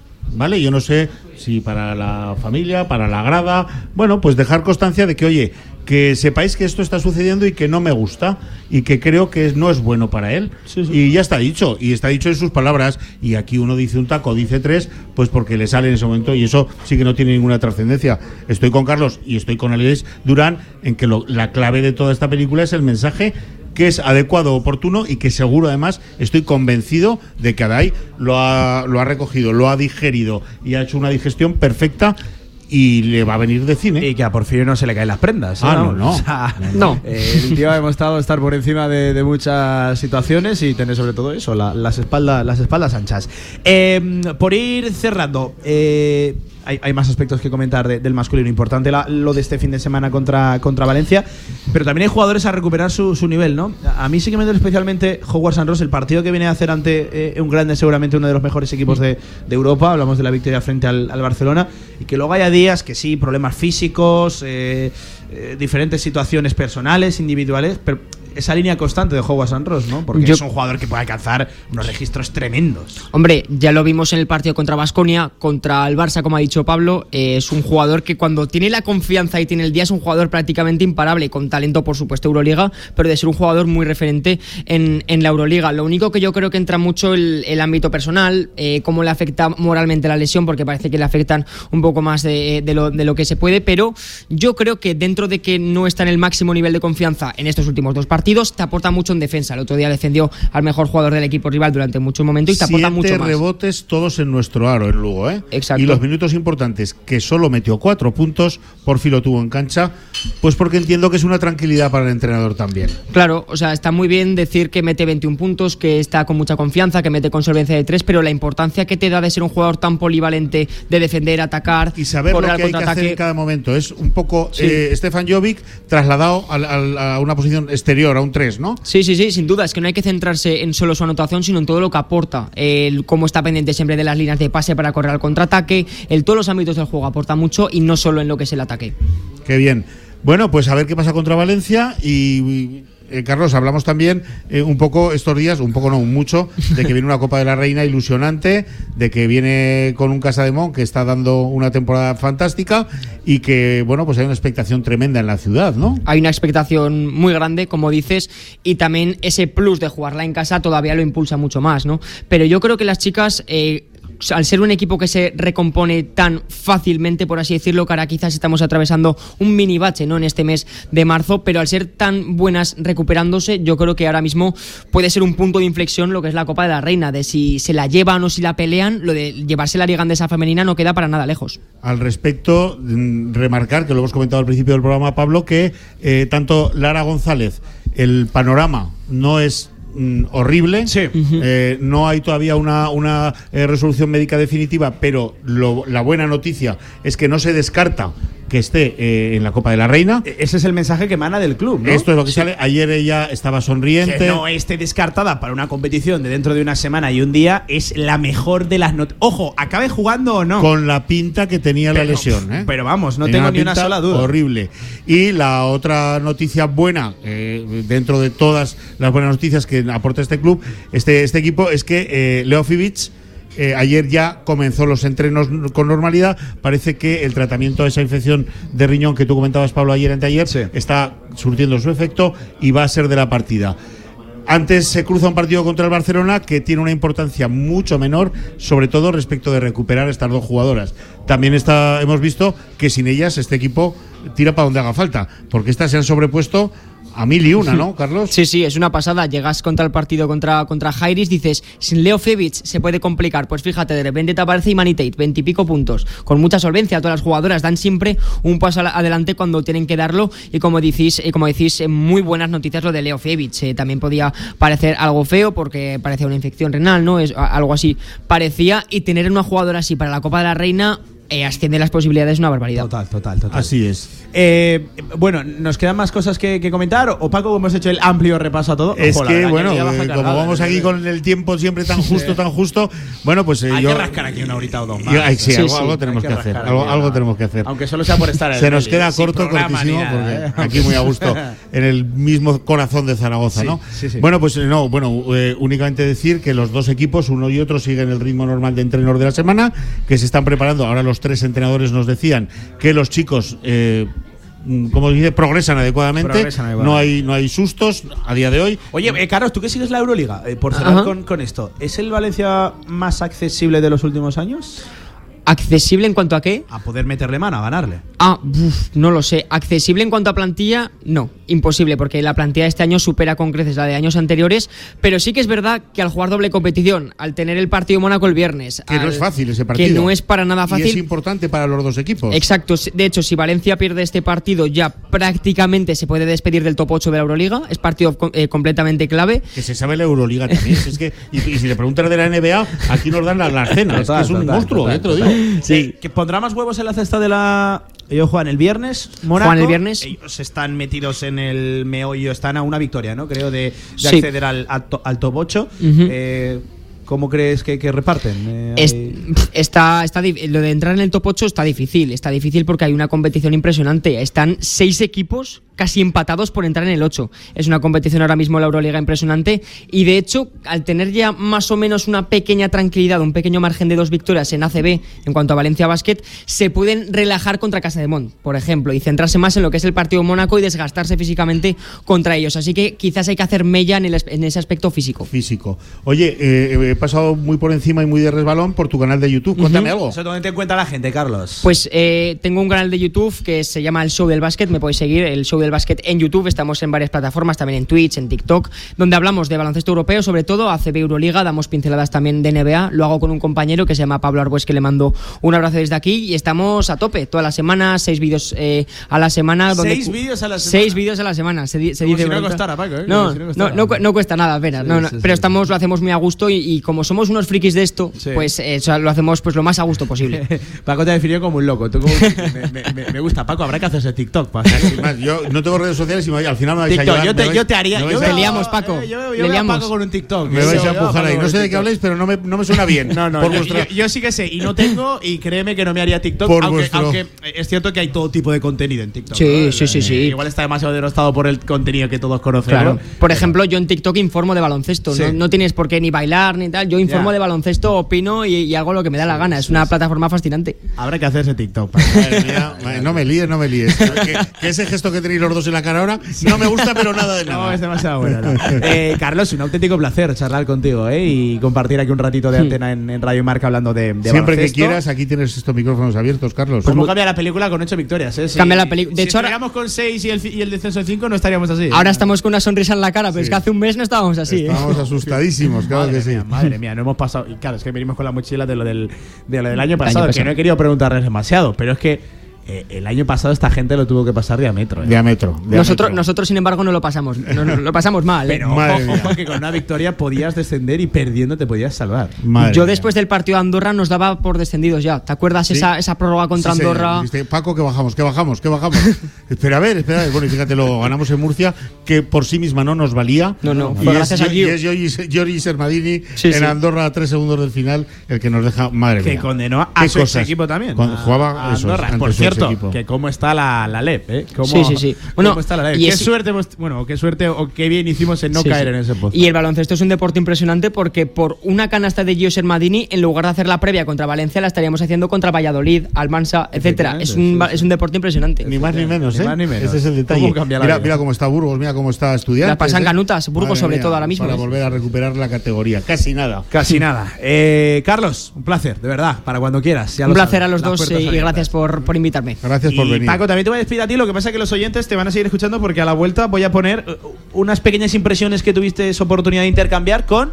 Con nada más ni, ni nada menos que con el patrón, Con con, el el, presidente, presidente, con Reinaldo Benito, a pie de pista, muy poquitos minutos después de haber sacado ese más 16 en Lugo que nos vino Ahí a todos. sí que apretaba menos el cinturón. ¿no? y, ¿Eh? y en el avión de vuelta también había muchas sonrisas más de las que hubiera habido. Sí, ¿eh? sí, sí, sí. Así que genial, sí, escucharlo que vale la pena. Pues yo, yo te despido, pero eso sí, eh, los oyentes te van a escuchar a la vuelta entrevistando a, a Reinaldo Benito esas eh, rápidas impresiones Sí, tras, la, tras la victoria y analizando Genial. el estado del equipo, tras la octava, octava de la, de la temporada. El viernes tendremos Eso no están es. anunciadas todavía, pero las contaremos aquí, por supuesto. Y ya está aquí el fin de semana. El fin de semana previo a la Copa, Pablo. Casi nada. Casi nada, casi nada. Que, Ya está, no podemos está. contar mucho de lo que Es- tenemos preparado. No, no. eh, sorpresa, surprise, surprise. Sí, ¿eh? sí, pero Lo guardamos. El final de la semana que viene Eh, vas a dormir poco. El final sabes, de la semana ¿no? que ¿Has viene. avisado en casa? El final de la semana que viene empieza muy pronto, el final. Empieza- ¿Ha- ha- ¿Has avisado en casa? Sí, ya se lo saben. No, Sí, no ha hecho falta, ¿no? ha hecho falta, ya se lo saben. En mi casa eh, esto funciona así. Como siempre digo, con nuestras mejores galas. Con nuestras mejores galas. nuestras mejores galas. Ole, Un abrazo, Paco, cuídate. Abrazo para todos, amigos. Venga, 34 por encima de las dos, una pausa. A la vuelta, escuchamos lo dicho, a Reinaldo Benito, también a Trigvilinason. Ayer dejaba un mensaje importante a, a pie de pista en el entrenamiento de Casa de Mon.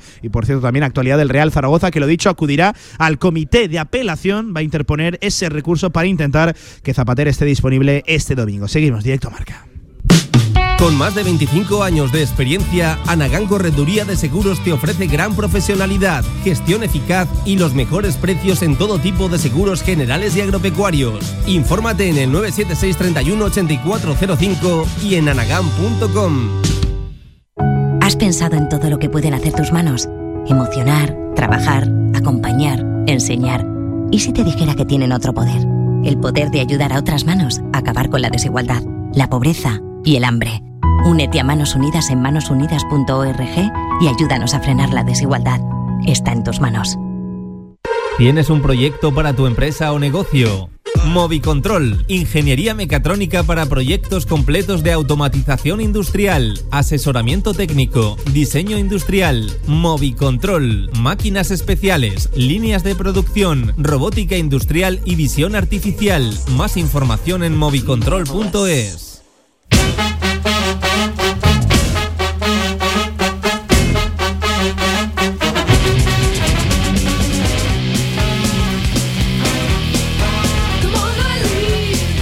actualidad del básquet Zaragoza en directo marca.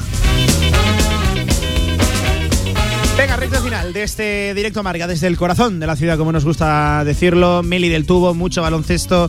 Los miércoles, ya saben, aquí toma protagonismo el deporte de la canasta.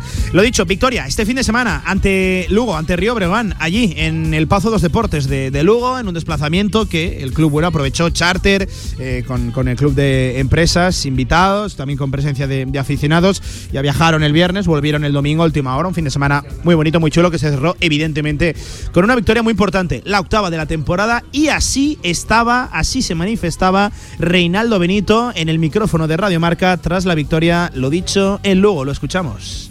Bueno, pues tenemos en el micrófono, los micrófonos de Radio Marca Zaragoza a Reinaldo Benito, presidente de Casademón, solo unos minutos de- después de un partido que ha supuesto pues cambiarnos un poco el ánimo a todos, ¿no? De conseguir una victoria importante en el Pazo dos Deportes de Lugo ante un Brogan que, eh, bueno, pues que ha sido un poco atropellado por Casademón.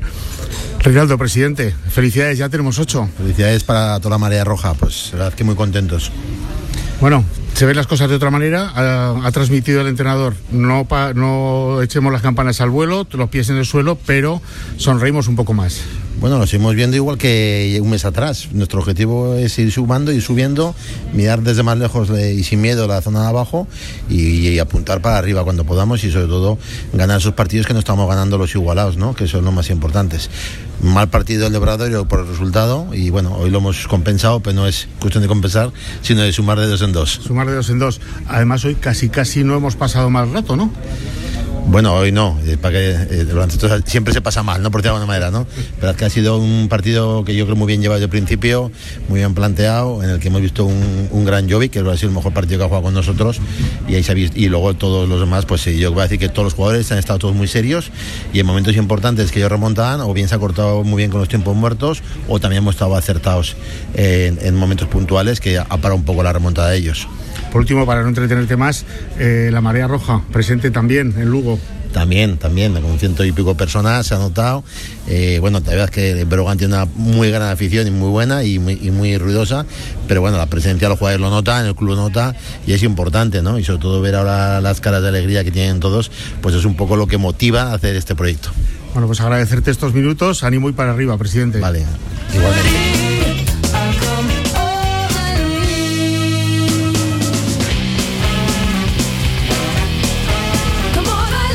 Ahí estaba Reinaldo Benito y nosotros vamos a escuchar también a Trygve Lenason, al pívot islandés, sobre la victoria el otro día en Lugo, casi mismo discurso, ¿eh? que el presidente escuchen.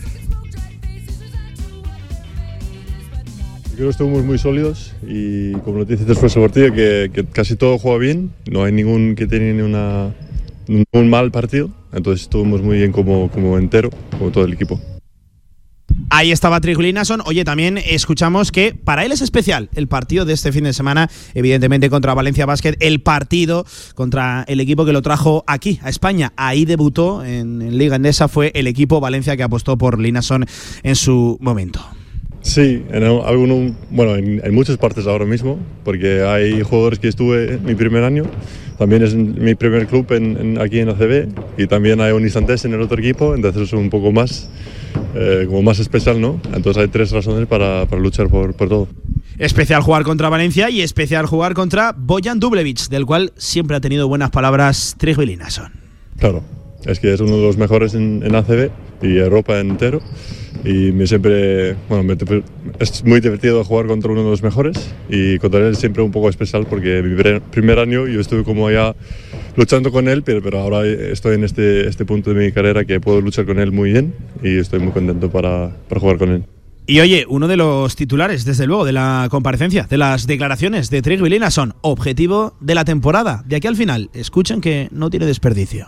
Yo creo que vamos siempre a mirar arriba. Claro que vamos a cuidar a, a mirar abajo también, pero ahora mismo el objetivo es a llegar a, a competición en Europa. Y claro, estamos allí muy cerca en los dos lados, entonces vamos a, vamos a mirar arriba, ¿no? El objetivo lo ha dejado muy claro a- al menos él, en lo personal, mirar hacia arriba, intentar llegar a competiciones europeas. A ver qué comenta de ello Porfirio Fisac este viernes en la previa de lo de Valencia Basket. 41 minutos por encima de las 2 de la tarde, repasada también la actualidad, las voces de los protagonistas. Vamos a hacer un último alto en el camino y a la vuelta actualidad del Real Zaragoza que viene cargada la mañana con declaraciones de Tomás Alarcón reconociendo que no está su temporada, que no está eh, con confianza y reconociendo que está muy alejado de su mejor versión, por lo menos lo mostrado hasta ahora, y con el tema Zapater. Ya saben, finalmente el Real Zaragoza recurrirá al comité de apelación una vez competición ha desestimado las alegaciones que el club presentó este lunes. Venga, una pausa y en nada estamos a ello, directo a marca. Ahorra entre un 40 y un 60% con los cartuchos alternativos de la tinta aragonesa. Además, consumibles originales y el mejor papel para tu mejor impresión. Ven a conocernos a una de nuestras cuatro tiendas en Zaragoza o visita nuestra tienda online, latinta.es. Y recuerda que tus cartuchos vacíos valen dinero, no los tires. La tinta aragonesa, la mejor impresión. Pídele más a tu día a día. Nuevo clase A de Mercedes-Benz. Más inteligente con su sistema MBUX 2.0. Más eficiente en su versión híbrida enchufable con hasta 80 kilómetros de autonomía eléctrica. Y más deportivo. Nuevo clase A. Más clase para tu día a día. Agreda Automóvil, Manuel Rodríguez Ayuso 110, frente al campo Los Enlaces. Descarga ya nuestra app para iOS y Android. Todo el deporte aragonés en tu móvil. Radio Marca Zaragoza. El deporte que se vive estés donde estés. QTZ Marketing, agencia de comunicación, marketing y desarrollo web en Zaragoza. Tu página web con QTZ, la publicidad de tu empresa con QTZ. El marketing en Aragón se escribe QTZ Marketing. Consúltanos sin compromiso.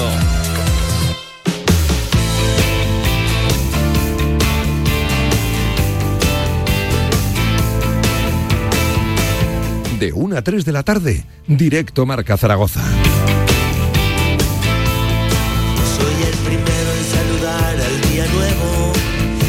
Contar mis alegrías. 2 y 43 de la tarde, actualidad del Real Zaragoza en una mañana donde se ha confirmado que el comité de competición no le retirará la tarjeta roja, es decir, eh, ese partido de sanción a Alberto Zapater. Eh, pueden encontrar la resolución íntegra del comité de, competición eh, en nuestras redes sociales, también en nada en la página web de, Radio Marca. Es una resolución larga, bastante, bastante larga, pero sí que, por ejemplo, les voy a leer el último párrafo, donde, eh, cuidado, eh, esto lo firma eh, Carmen Pérez González, la presidenta del comité de competición, dice no concurre a juicio de este comité ninguno de estos supuestos en el caso que nos ocupa, puesto que de forma patente em, de las imágenes aportadas en contra de lo legado sí se aprecia la existencia de contacto físico entre los dos jugadores implicados en el lance del juego, no pudiendo por ello este comité considerar desvirtuada la presunción de veracidad de- del acta. Es decir, el comité de competición se fía más de lo aportado verbalmente y redactado por el árbitro en la previa que no de las pruebas gráficas audiovisuales que aporta el Real Zaragoza. Todo a raíz de que el Real Zaragoza entendiera que el acta, la redacción de la misma por parte de López Toca, no se ajustaba a la realidad. Recuerden que en el acta ponía que Zapatero había impactado en la zona de la cara sobre Óscar Silva y era el propio Real Zaragoza el que había mandado vídeos demostrando las imágenes que todos hemos visto, que ese contacto no se produce en la zona de, en la, zona de, la, de la cara. Eh, esas alegaciones se han desestimado por parte del comité de competición y el club ha confirmado hace apenas unos minutos la, noticia con la que arrancábamos este directo marca, que se estaba estudiando si finalmente eh, acudir al comité de apelación y presentar un recurso final para intentar que Zapater esté presente en el Real Zaragoza Albacete de este, de este fin de semana. Bueno, pues veremos a ver cómo prospera. Lo dicho, van a ser horas intensas, horas de estar pendientes del comité de, apelación y de una resolución final de confirmar si Zapater estará presente o, por si por desgracia, tendrá que cumplir ese partido de, sanción. Insisto, si tienen un, un minuto, lean íntegramente la resolución de competición que no, que no tiene, no tiene desperdicio. Bueno, pues confirma el Real Zaragoza que intentará agotar también la vía del comité de apelación. Todo esto en una mañana donde el Real Zaragoza volvió al trabajo, pensando ya de cara en ese Real Zaragoza Albacete que puede plantarse con muchas bajas, ¿eh? el conjunto Maño, bajo las órdenes de Fran Escriba, en ese encuentro. Ya saben, los internacionales, Quinteros y Bebé. Eh, de Bebé lo único que podemos contar, que, que todo irá evolucionando según transcurran lo- los hechos. Es decir, si Cabo Verde gana ese primer partido frente a Eswatini, es Bebé el que está allí negociando eh, en persona con la Federación Cabo Verdiana que le liberen para ese segundo partido y volver rápidamente a Zaragoza para estar presente el domingo en la Romareda. Lo dicho, bajas esta mañana, la de Quinteros, que está con Bolivia, la de Bebé, que está con Cabo Verde, y también los lesionados, Jaume Grau y Manazón, que sí que les hemos visto trabajar en el gimnasio junto al recuperador físico del, del Real Zaragoza, Andrés Ubieto, tampoco estaban, evidentemente, ni Mollejo ni los recién operados, los dos de menisco, tanto Luna como Vigaray. En este último caso, en el día de ayer informaba el Real Zaragoza que todo había salido bien. Lo dicho, con esas bajas el Real Zaragoza, sí con la presencia de Pau Sanz, ya saben, a raíz de las palabras de eh, Fran Escriba, que bueno, es jugador de- del primer equipo mientras eh, la, la situación perdura perdure. Estaban del Deportivo Aragón presentes eh, Jorge Rastrojo, Andrés Borge, que ya hablaba escriba en la previa el otro día, que, iba a estar bastante en la dinámica de- del primer equipo y que tiene muchos chances, muchas opciones de entrar en la citación de lo del domingo frente al Albacete. También estaba por ahí presente Alberto Vaquero, el centrocampista del filial, eh, un defensa polivalente como Borge, un extremo como Rastrojo y un todocampista como Alberto Vaquero, los tres futbolistas del Deportivo Aragón que estaban por allí presentes en la sesión de miércoles. La primera ya está, ya arrancado la semana de preparación de, de ese choque, de la jornada número 33, ya saben, entramos en la recta final ¿eh? de la segunda división, los 10 últimos partidos y serán los puntos del Real Zaragoza los que acaben salvando al conjunto Maño. Ya saben, en 39 está el Real Zaragoza, en 33 se encuentra la Ponferradina tras la victoria por la mínima este fin de semana al, a la vez 6 más golaveraje, distancia de tres partidos son las que tiene el Real Zaragoza con la quema. Tomaba la palabra en el día de hoy Tomás Alarcón en una rueda de prensa que bueno, la, la vamos a ir escuchando eh, en orden cronológico cómo se han ido desarrollando la- las declaraciones de- del chileno que simplemente a modo de titular eh, vería bastante raro que no jugara este fin de semana si se confirma que Zapater no va a estar, más la baja de, de Jaume Grau, y ha reconocido que no está cerca ni de su mejor versión, que le costó adaptarse, que no está teniendo esa confianza, pero que quiere esa oportunidad cuanto antes y una vez la reciba no la va a desaprovechar. Eh, ¿Cómo está el grupo? En palabras de Tomás Alarcón tras ese empate a uno en el derby aragonés, en ese duelo de rivalidad regional, en ese Huesca 1, Real Zaragoza 1. Escuchamos al chileno. Bastante mal. O sea, terminamos súper mal después del partido, ya que todos teníamos la esperanza de poder ganar el partido por cómo se había dado. Creo que todos quedamos con esa espina de, de poder haber sumado los tres puntos. Entonces, obviamente que te da, te da mucha pena porque hay mucho trabajo detrás de, de ese partido y bueno, lamentablemente no se pudo conseguir. ¿Y cómo está él? Con los pocos minutos, no llega ni siquiera a 400, ¿eh? 377 minutos ha sumado tras ser un fichaje de invierno que a priori vienen para jugar y para ser importantes, además siendo del gusto del entrenador que lo reconoció públicamente, que ya lo pidió en su etapa en el Elche. ¿Cómo ve su participación? ¿Está contento con su rendimiento individual? Escuchen al chileno también. Eh, obviamente que mal porque cualquier jugador quiere jugar. Eh, vine aquí para sumar minutos y lamentablemente no, los- no estoy teniendo los que, los que quería.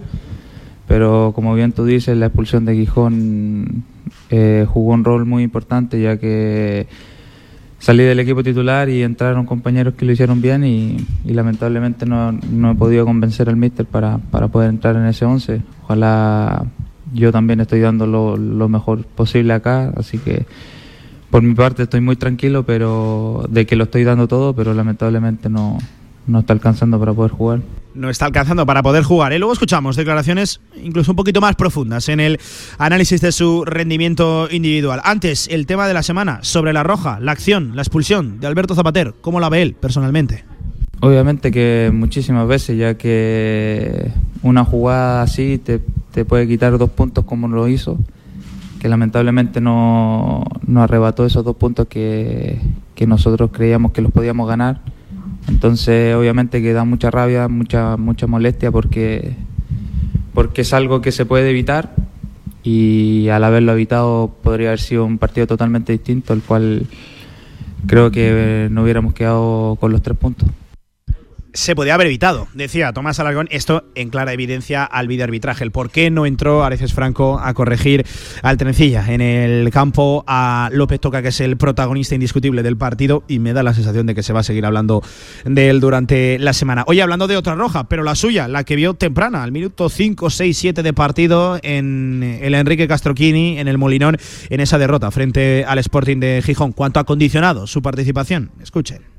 Obvio que sí, es yo creo que es lo que gatilló el no estar jugando hoy en día.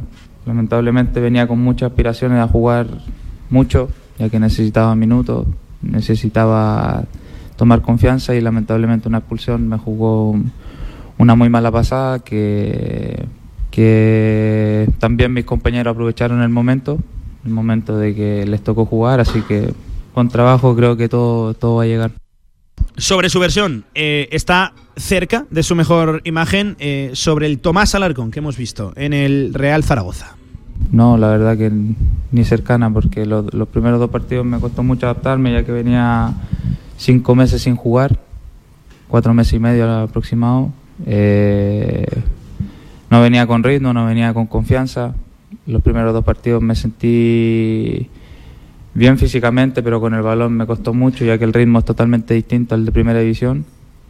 Y luego ya después de la expulsión no he tenido casi, casi nada de minuto, entonces obviamente que no, no se ha podido ver nada yo tampoco me siento con confianza ni, ni, ni, ni con, ni, ni con las expectativas que, que tenía antes. Bueno, pues cuidado con esa última frase. No se siente con confianza ni con las expectativas con las que llegó al Real Zaragoza. A mí, ¿qué quieren que les diga? Me llama la, la atención que quedando todavía por delante 10 partidos, diga, diga eso un futbolista que yo insisto está más cercano a más cerca de jugar de lo que nos podemos llegar a imaginar, sin ir más lejos. Creo que todos compramos o todos entenderíamos o sobre todo a raíz de lo que ha dicho y los piropos que le ha dedicado últimamente Escriba al chileno, será titular este domingo, insisto, si no prospera lo de Zapater y evidentemente Jaume Grau con esa lesión muscular. Bueno, pues que recupere la confianza y las expectativas cuanto antes. Eh, preguntado por su mejor versión, se nos describió como un futbolista con llegada, con presencia en área rival, esos eh, ahora muy populares box to box. Eso no lo hemos visto. Escuchen qué explicación daba también Alarcón. Sí, sí, en los primeros dos partidos me pasó mucho de que al en Chile yo tenía un, volante fijo que, era el que a mí me respaldaba y, aquí cuando estoy jugando con Francho, Francho se suelta mucho, entonces también he tratado de dar mucho más equilibrio que, que tratar de llegar porque eh, que los dos volantes estén llegando arriba no, no es muy bueno, entonces por eso más que nada no he podido llegar porque Francho le da mucha más libertad, entonces eso es lo que ha gatillado que no pueda mostrar mi mejor versión. La explicación de por qué no estamos viendo esa versión llegadora, eh, muy dominadora, muy móvil, muy dinámica de Tomás Alarcón en el Real Zaragoza. Oye, ¿y qué le dice Escriba? ¿Cómo son sus conversaciones con el técnico valenciano?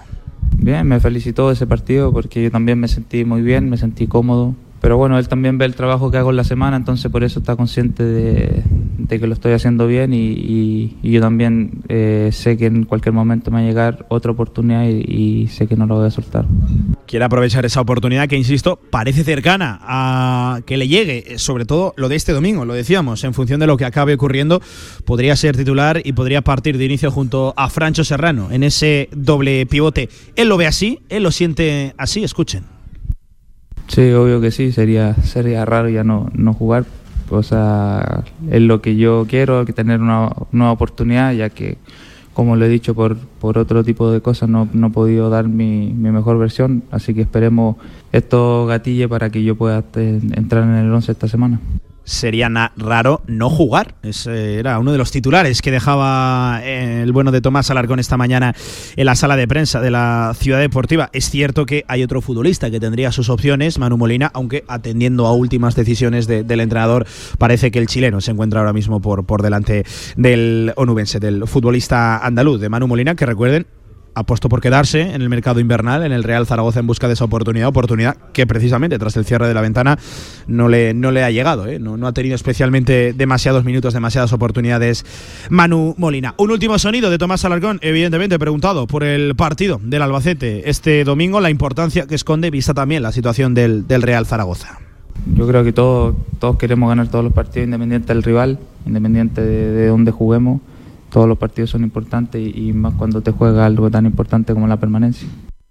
Bueno, pues ahí estaba Tomás Alarcón, insisto, en esa curiosa diferente comparecencia de Tomás Alarcón, que era un jugador que no venía o no viene participando demasiado, no se le ve que quieren que les diga especialmente motivado, aunque eso sí, ojalá que sí agarre la oportunidad y demuestre ser ese jugador eh, por el cual eh, Escriba y la dirección deportiva apostó en esa ventana invernal. Aquí no nos sobra absolutamente nada ni nada ni nadie. 55 minutos por encima de las 2 de la tarde. Lo dicho, mañana de nuevo sesión de entrenamiento en la ciudad deportiva, eso de las 10 y media. Veremos a ver con qué novedades. Hoy, por lo menos, yo lo que les puedo contar, que en esa primera parte donde la prensa hemos tenido oportunidad de, estar y de, presenciar, Iván Azón junto a Jaume Grau han estado trabajando en el gimnasio junto a Andrés Ubieto, cosa que hace que se complique especialmente la participación de, Iván Azón o la entrada simplemente en convocatoria de cara a lo de este domingo, a ese importante partido frente al Albacete. Hacemos una pausa y cerramos este directo marca desde el Meli del Tubo. Vamos.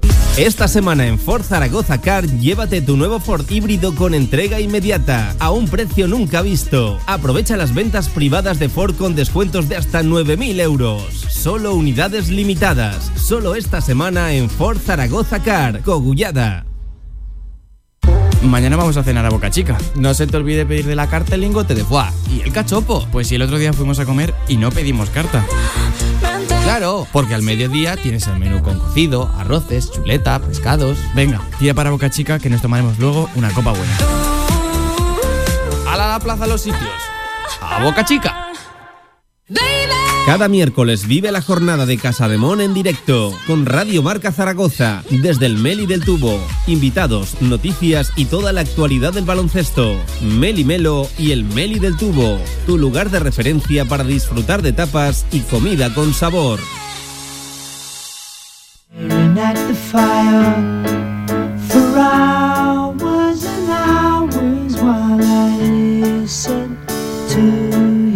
Directo Marca Zaragoza con Pablo Carreras.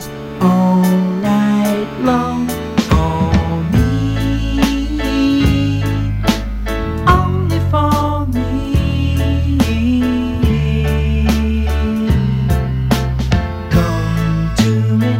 Venga, 57 minutos por encima de las 2 de la tarde. Nosotros quedamos recogiendo ¿eh? este directo marca Zaragoza, especial de baloncesto desde el Meli del Tubo también, con esa agitada última hora del Real Zaragoza.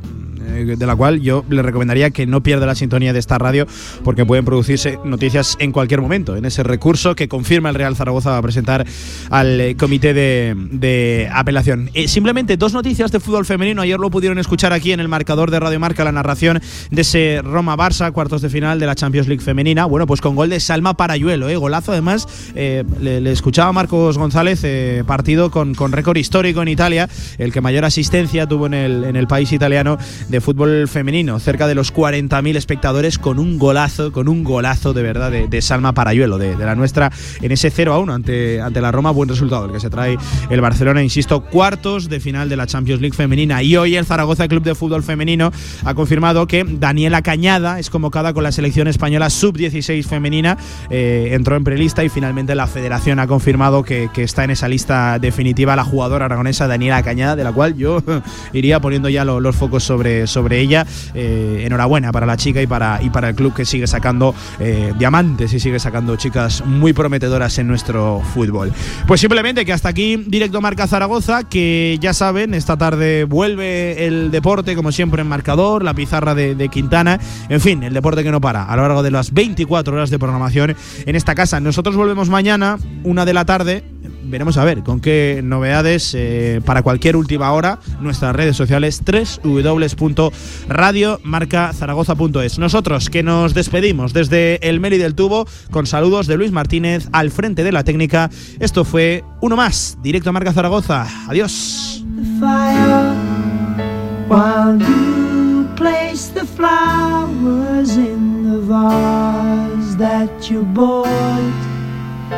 Today.